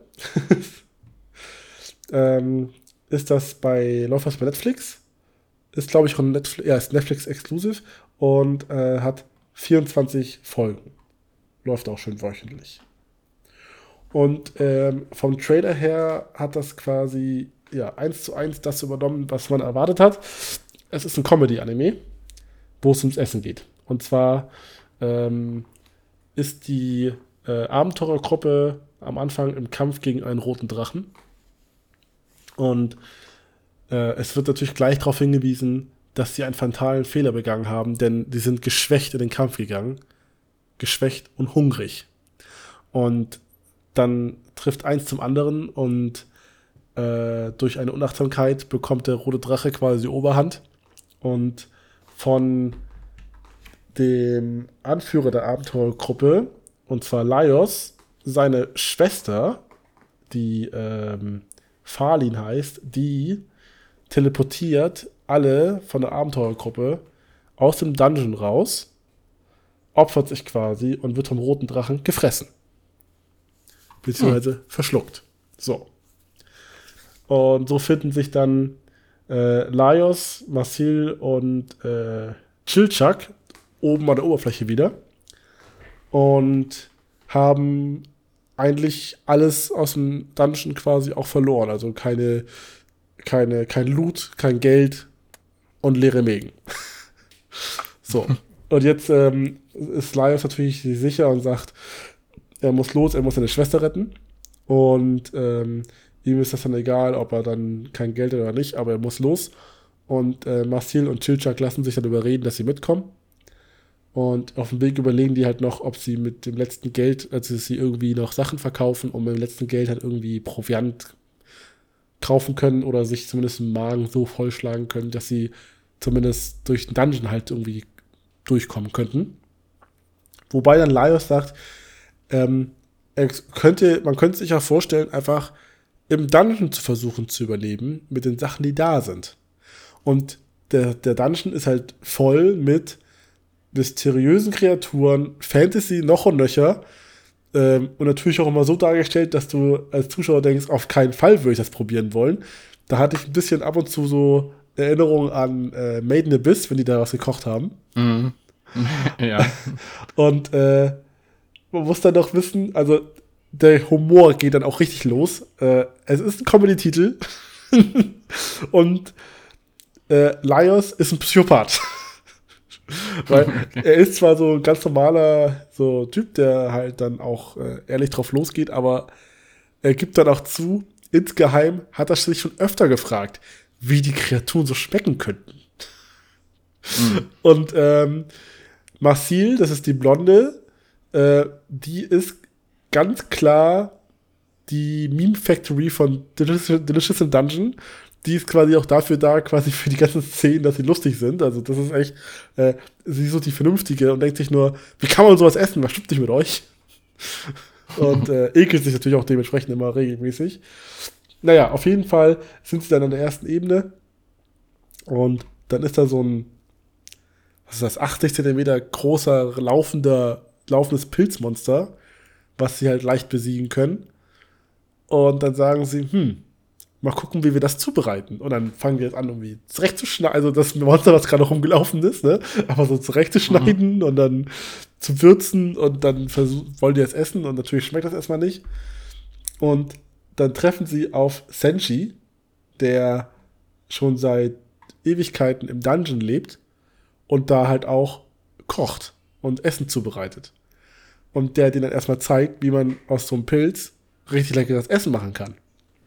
Und erzählt doch nebenher, und hier, wenn du äh, dann kommt noch von der Decke, tropft noch ein Schleim auf Massiv, so ein Schleimmonster. Ähm, und dann sagt er, oh, nicht wegschmeißen, die können wir noch konservieren. Und dann zeigt er, wie er die Schleimmonster dann die Innereien rausnimmt, weil die haben auch Innereien. Und dann ähm, auf so eine Vorrichtung aufhängt, dann müssen die eine Woche trocknen und dann schmecken die richtig lecker. Also die gehen nachher richtig ins Detail rein und denke so, okay, warum nicht? Und ähm, ja, die sind quasi jetzt äh, bei den beiden Folgen dann auf verschiedenen Ebenen und äh, treffen dann immer wieder auf verschiedene Monster und Begebenheiten. Ich habe drei Folgen gesehen, fällt mir gerade ein, weil ich habe noch Erinnerungen von einer Sache, die in der Folge 2 nicht war. Äh, dann, das ist halt wirklich sehr lustig. In der zweiten Folge geht es unter anderem um ein anderes Monster und um Alraunen. Kennst du die? Alraunen war doch bei, ich kenne das von Harry Potter, glaube ich. Das sind genau. die Pfl schreienden Pflanzen, ne? Ja. und äh, die schreiende Pflanzen, das ist ja so, dass dann äh, das so ist, wenn du die so rausziehst, dann schreien die so laut, dass du davon halt ohnmächtig wirst und auch sterben könntest. Und mhm. äh, dann ist der Senji, der ja da bewandert ist, der hätte seinen Stil, wie er die halt dann abmucks, bevor die rauszieht. Und äh, Marcel hat dann so ein schlaues Lehrbuch für Magier, wie man das eigentlich dann machen sollte. und dann sagt sie, ja, du brauchst einfach nur, du brauchst nur ein Seil, wo du dann die Araune festmachst. Und am anderen Ende von Seil ein Hund. Und dann zieht der mhm. Hund die Araune raus und der Hund stirbt. Oh. und davon ist sie überzeugt, hat sie so gelernt. Und dann der Laie fragt auch so, hä, und was ist mit dem Hund? Ja, der, der ist dann tot. und dann sagt er, ja gut, wir haben kein Seil und kein Hund, also wird das wohl nichts. Und ähm, dann äh, kommt sie nachher auf eine andere Idee, wie das zu machen. Das geht auch voll nach hinten los und ist relativ lustig. Und ähm, dann haben wir nachher noch ähm, eine Falle, so ein, so ein Fallraum, wo es äh, eine Feuerfalle gibt, also wo versteckte Bodentaster sind und wenn du auf bestimmte Taster raufkommst, dann geht so ein Flammenwerfer los. Und dann sagt der eine mhm. Senshi schon, oh, wenn wir hier jetzt irgendwie noch Öl finden würden, das wäre toll, dann könnten wir frittieren. ja, wie ich das verwill, finden natürlich Öl, also wird erstmal noch Essen frittiert und ja, es ist äh, lustiger als ich dachte und äh, es nutzt sich auch bisher nicht ab. Und die Sachen, das ist halt auch wie immer bei so Animes mit äh, Essen im Fokus, lustiger als man denkt und es sieht auch viel leckerer aus, als man denkt. Mhm. Und bisher ist es noch ziemlich kreativ. Und äh, wie gesagt, der Knackpunkt ist aber nachher auch Massil, also die, wie gesagt, die blonde Elfin, weil äh, die ist diejenige, die das Ding halt so lustig macht. Und äh, das ist ja. ja. ganz wichtig. Und halt, dass Laios halt auch nachher damit Senji so ein Team bildet, weil er dann auch sagt, oh ja, die, das, das Viech, das können wir auch noch umbringen, weil das, das will ich auch noch probieren. Hm. Der ist da halt auch Feuer und Flamme. Das ist, äh, ist, ist ganz witzig. Ja. Ist es denn äh, so, dass die dass es wirklich da rein ums Essen geht oder haben, hat, haben bestimmte Lebensmittel oder ähm, äh, dann auch bestimmte Effekte? Sodass es wirklich wie in einem, in einem Rollenspiel dann so Buff-Food ist, dass du dann irgendwie ja, positive oder halt auch negative Effekte hast, wenn du, wenn du bestimmte Sachen isst. Oder geht es da wirklich rein ums, ums Ernähren, um Nahrung? Ähm, ich glaube, bisher ging es nur rein um die Ernährung. Ums Essen, ja. Ah, Aber es könnte ja vielleicht auch noch kommen, könnte ich mir das, vorstellen. Das ja, es könnte noch kommen, ja. Ich bin auch gespannt, was noch für Viecher kommen. Wo du ja. halt einfach nur die ganze Zeit denkst, niemals. Und dann, naja. ja. genau. Ähm, ah, ja, doch. Delicious Dungeon ist auf jeden Fall, ich sag mal so, ein, zwei Folgen, dann weiß man schon, wie das weitergeht. Ja ist auf jeden Fall sehr lustig und sehr optisch natürlich sehr schön. Also. Ach ja, und das Opening ist sehr, sehr gut. Das ist äh, von Bump of Chicken. Das ist hier, die sind auch bekannt für Spy Family. Mhm. Äh, klingt ein bisschen, ich finde Bump of Chicken klingt ein bisschen wie Eve. Ich habe erst gedacht, das wäre Eve. aber ist Baba of Chicken mhm. und äh, ist ein ganz schöner Song. Ja. Ja, hört sich auf jeden Fall gut an. Ja, und sieht ja auch echt schick aus. So. Ja. ja. Macht sehr viel Spaß. Gut. Hast du noch eine Serie oder kommen nee. wir zu. Das nee. war's. Ja, dann haben wir noch ein Thema quasi über. Leroy hat ja, du hast ja schon erwähnt, dass wir ähm, im Kino waren zu dem neuen Studio Ghibli Hayao Miyazaki-Film Der Junge und der Reiher. Ja.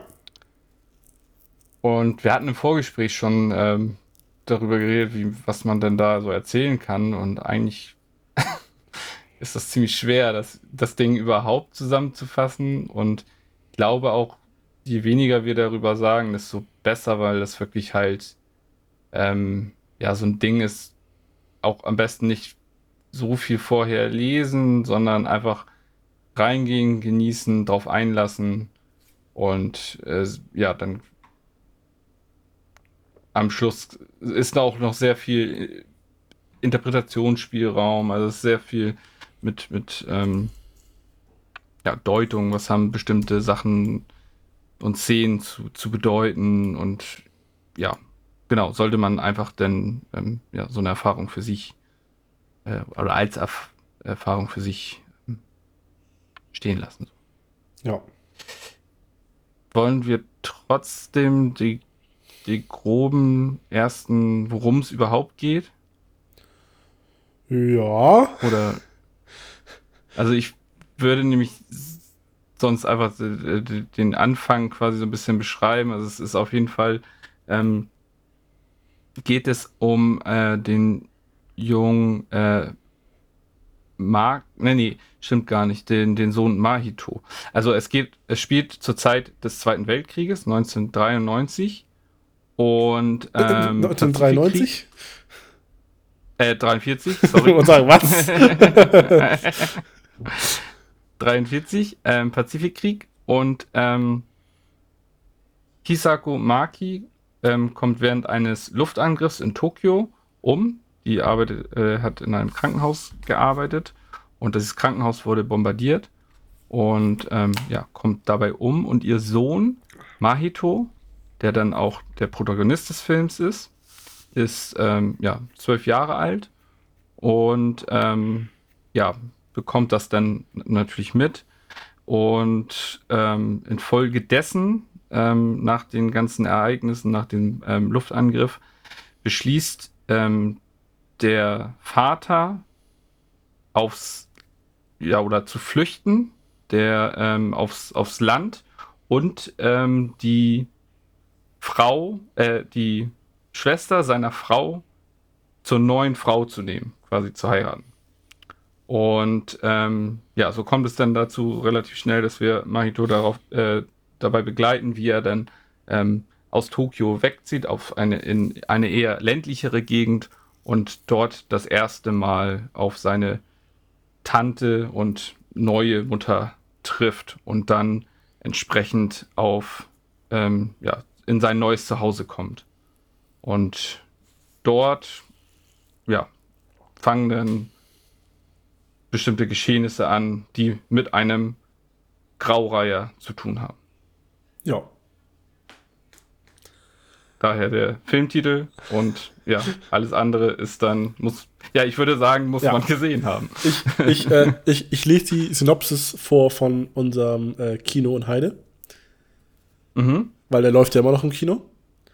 Ähm, Animationsfilm vom Anime-Altmeister Hayao Miyazaki um einen Jungen, der um seine Mutter trauert und sie in einer magischen Welt wiederfinden will. Ende. Ja. Ja. Das hättest du auch zuerst vorlesen können. Ich habe das währenddessen gerade rausgesucht. ja, aber ähm, genau das ist das Ding, dieser magische Aspekt, weil ähm, ich wusste gar nicht, oder wir beide wussten gar nicht, worum es geht. Und ich hatte schon kurz ein bisschen Panik, als es dann halt mit äh, Zweiter Weltkrieg losging. Ich denke, oh, nicht so Kriegsdrama, so letzten Glühwürmchen, das stehe ich jetzt nicht durch. Und ähm, war dann doch überrascht, dass es doch diesen, diesen Ghibli-Zauber nachher hatte und sehr ins, ins äh, Fantastische geht. Ähm, das kann man vielleicht sagen, ähm, dass es äh, eher eine Art, ja, oder in die Richtung Shihiros Reise ins Zauberland geht. So, das, ähm, aber ja, wie gesagt, was man da denn alles sieht, äh, ist wirklich ja, schwer in Worte zu fassen. Auf jeden Fall äh, ist es sehr fan fantastisch, bildgewaltig, toller Soundtrack. Also alles, was man sich von einem Ghibli-Film erwartet, bekommt man da eigentlich auch. Und äh, ich fand ihn sehr, sehr gut und ähm, ja, er lässt, wie gesagt, was ich am Anfang schon versucht habe zu sagen, sehr, sehr viel Interpretationsspielraum und ähm, Szenen werden auch nicht eindeutig aufgeklärt. Viele Charaktere, die eingeführt werden, werden nicht äh, deutlich aufgeklärt oder so, so generell überhaupt eingeführt. das, das sind dann mal Wesen und du denkst, hä, was, was ist das jetzt? Was soll das? Und ähm, ja, das ist halt sehr viel dem Zuschauer überlassen, was, was er darin sieht ähm, und ähm, wie er das für sich einordnen möchte. Und das fand ich cool, weil man dadurch noch lange über den Film nachdenkt. Also ich habe da wirklich noch sehr lange an, an bestimmte Szenen und Charaktere und, und äh, ja, Situationen, äh, die in dem Film dargestellt wurden, nachgedacht. Und ähm, ich glaube, das ist ja auch das, was Herr Miyazaki, denke ich mal, damit bezwecken möchte. Und, und das hat er auf jeden Fall geschafft. Eine Welt äh, geschaffen hat, äh, die, ja, die im Gedächtnis bleibt und über die man noch lange nachdenkt. Ich war erstmal erstaunt darüber, wie im Jahre 2024 dieser Zeichenstil immer noch so gut aussehen kann. Also es ist ja wirklich, das ist alles andere als disrespektierlich gemeint, aber es ist ja nicht so, als ob er irgendwie das Rad neu erfinden würde, sondern es ist ja nee. immer noch dieser typische Ghibli-Stil, der eigentlich nach 90er aussieht, aber mhm. so gut ist, so ja. dass es halt auch alles andere als ein Kritikpunkt ist. Und ich bin einfach nur, äh, ich, ich saß am Kino und denke mir so, es sieht einfach trotzdem atemberaubend geil aus. So, ja. und ähm, wie du schon das gerade gesagt hast, das ist auch ein Film, der äh, im Nachhinein dann auch, wenn man darüber nachdenkt, immer besser wird. Und ähm, da ich nicht, ich wollte erst sagen, was es ist, aber ich werde es doch nicht, damit das jeder für sich erlebt. Ich habe seitdem jetzt äh, Angst vor einer bestimmten Tierrasse. ja. Es gibt ein Haustier, was ich mir nicht mehr zulegen würde. Niemals. Und das, ja, das waren. Das waren auch mit die besten Szenen, wie sie einfach dann immer da atmen. Ja. ja. Äh, sehr skurril, aber irgendwie auch bedrohlich, aber irgendwie auch niedlich, aber ja. irgendwie. Ja, und der Humor ist äh, auch so geil. Wo, wo das erste Mal in das Haus reingeht und dann die alle ihre Waffen verstecken. ja. geil. Ja, aber es äh, ja. auf jeden Fall sehr, sehr gut. Ja, muss ich auch sagen ähm, auf jeden Fall eine, eine große Empfehlung und äh, alle, die Studio Ghibli mögen, äh, haben ihn wahrscheinlich sowieso schon gesehen. Ja. Und äh, wenn ihr doch noch irgendwie am Zögern wart, äh, versucht ihn auf jeden Fall noch irgendwie im Kino zu schauen. Genau, also das, wenn er bei uns in äh, Heide läuft, dann läuft Fall. er in den größeren Orten sowieso noch und ähm, ja. diese ganzen Andeutungen und Symbol, Symbol, ja, symbolisch dargestellten Sachen waren halt, also das sind so viele Sachen, wo du dir halt wirklich äh, so viel Interpretationsspielraum hast, wofür das alles stehen könnte. Jetzt, ja. das, das, ist wirklich, ob das die äh, Vara Varas waren, zum Beispiel, oder mhm. ähm, ja, oder er, wo er Herr, unter dem Tisch Herr schlafen. Miyazaki sich ja, vielleicht sogar selber eingebaut hat. Eventuell so könnte man meinen. Dinge. Oder wo ja. er in, unter dem Tisch geschlafen hat und dann die Figuren um ihn rum standen. Ja. Das, also, so wie ja. so Kleinigkeiten, wirklich so gefühlt, gefühlt jede dritte äh, Szene ist da irgendwo so eine Anspielung oder irgendwie, eine Anspielung oder irgendwie eine Andeutung auf eine Thematik, wo man so dachte, so, ja, was hat das Ist da mehr dahinter oder genau. Was? Ja, genau.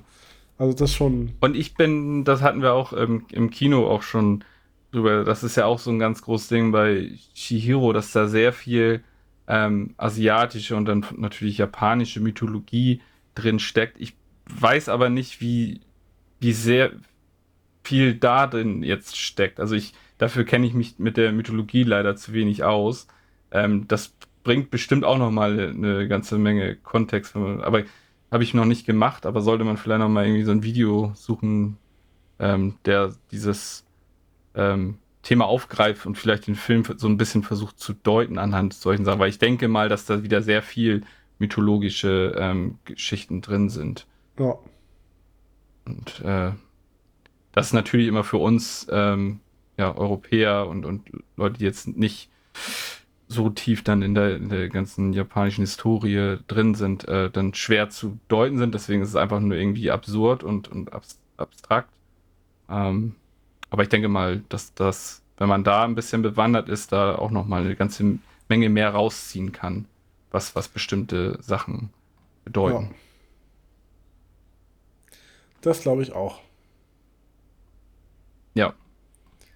Auf Gut. jeden Fall ähm, in allen Dingen wieder ein sehr schöner Studio Ghibli-Film und ähm, ja, hoffentlich mal nicht der letzte, auch wenn er es wieder gesagt hat und aber es, es sollte ja schon, schon mal so sein, dass er keinen Film mehr macht. Ja. Und es gibt ja schon Andeutungen, dass doch noch einer kommt. Ja, mal, wir, wir sind gespannt. Also große Gut. Empfehlung und genau. äh, zu Recht auch ähm, ja schon mit diversen Preisen und, und Nominierungen dann ja versehen.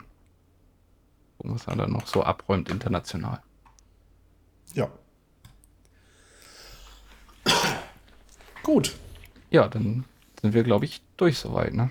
Mhm. Ich habe nichts mehr. Ich auch nicht. Ich habe fertig. Ja. War ja doch wieder auch äh, eine ganze Menge. Ja, ja. Wir, wir hauen mal voll rein. Keine halben Sachen. ja. Ja. Aber es ist auch mehr geworden, dass wir äh, bisschen immer, die wir, sonst haben wir immer relativ viel das Gleiche geguckt. Jetzt das stimmt. Ist es, äh, doch mehr, dass ich nochmal was in was reingucke, was du jetzt nicht unbedingt geguckt hast. Also äh, und dadurch äh, haben wir dann natürlich in der Summe auch mehr Titel, ne? Ja, das stimmt. Ja. Aber ist ja auch gut so für die ähm, ja, Diversität und so. Ja. Alles klar.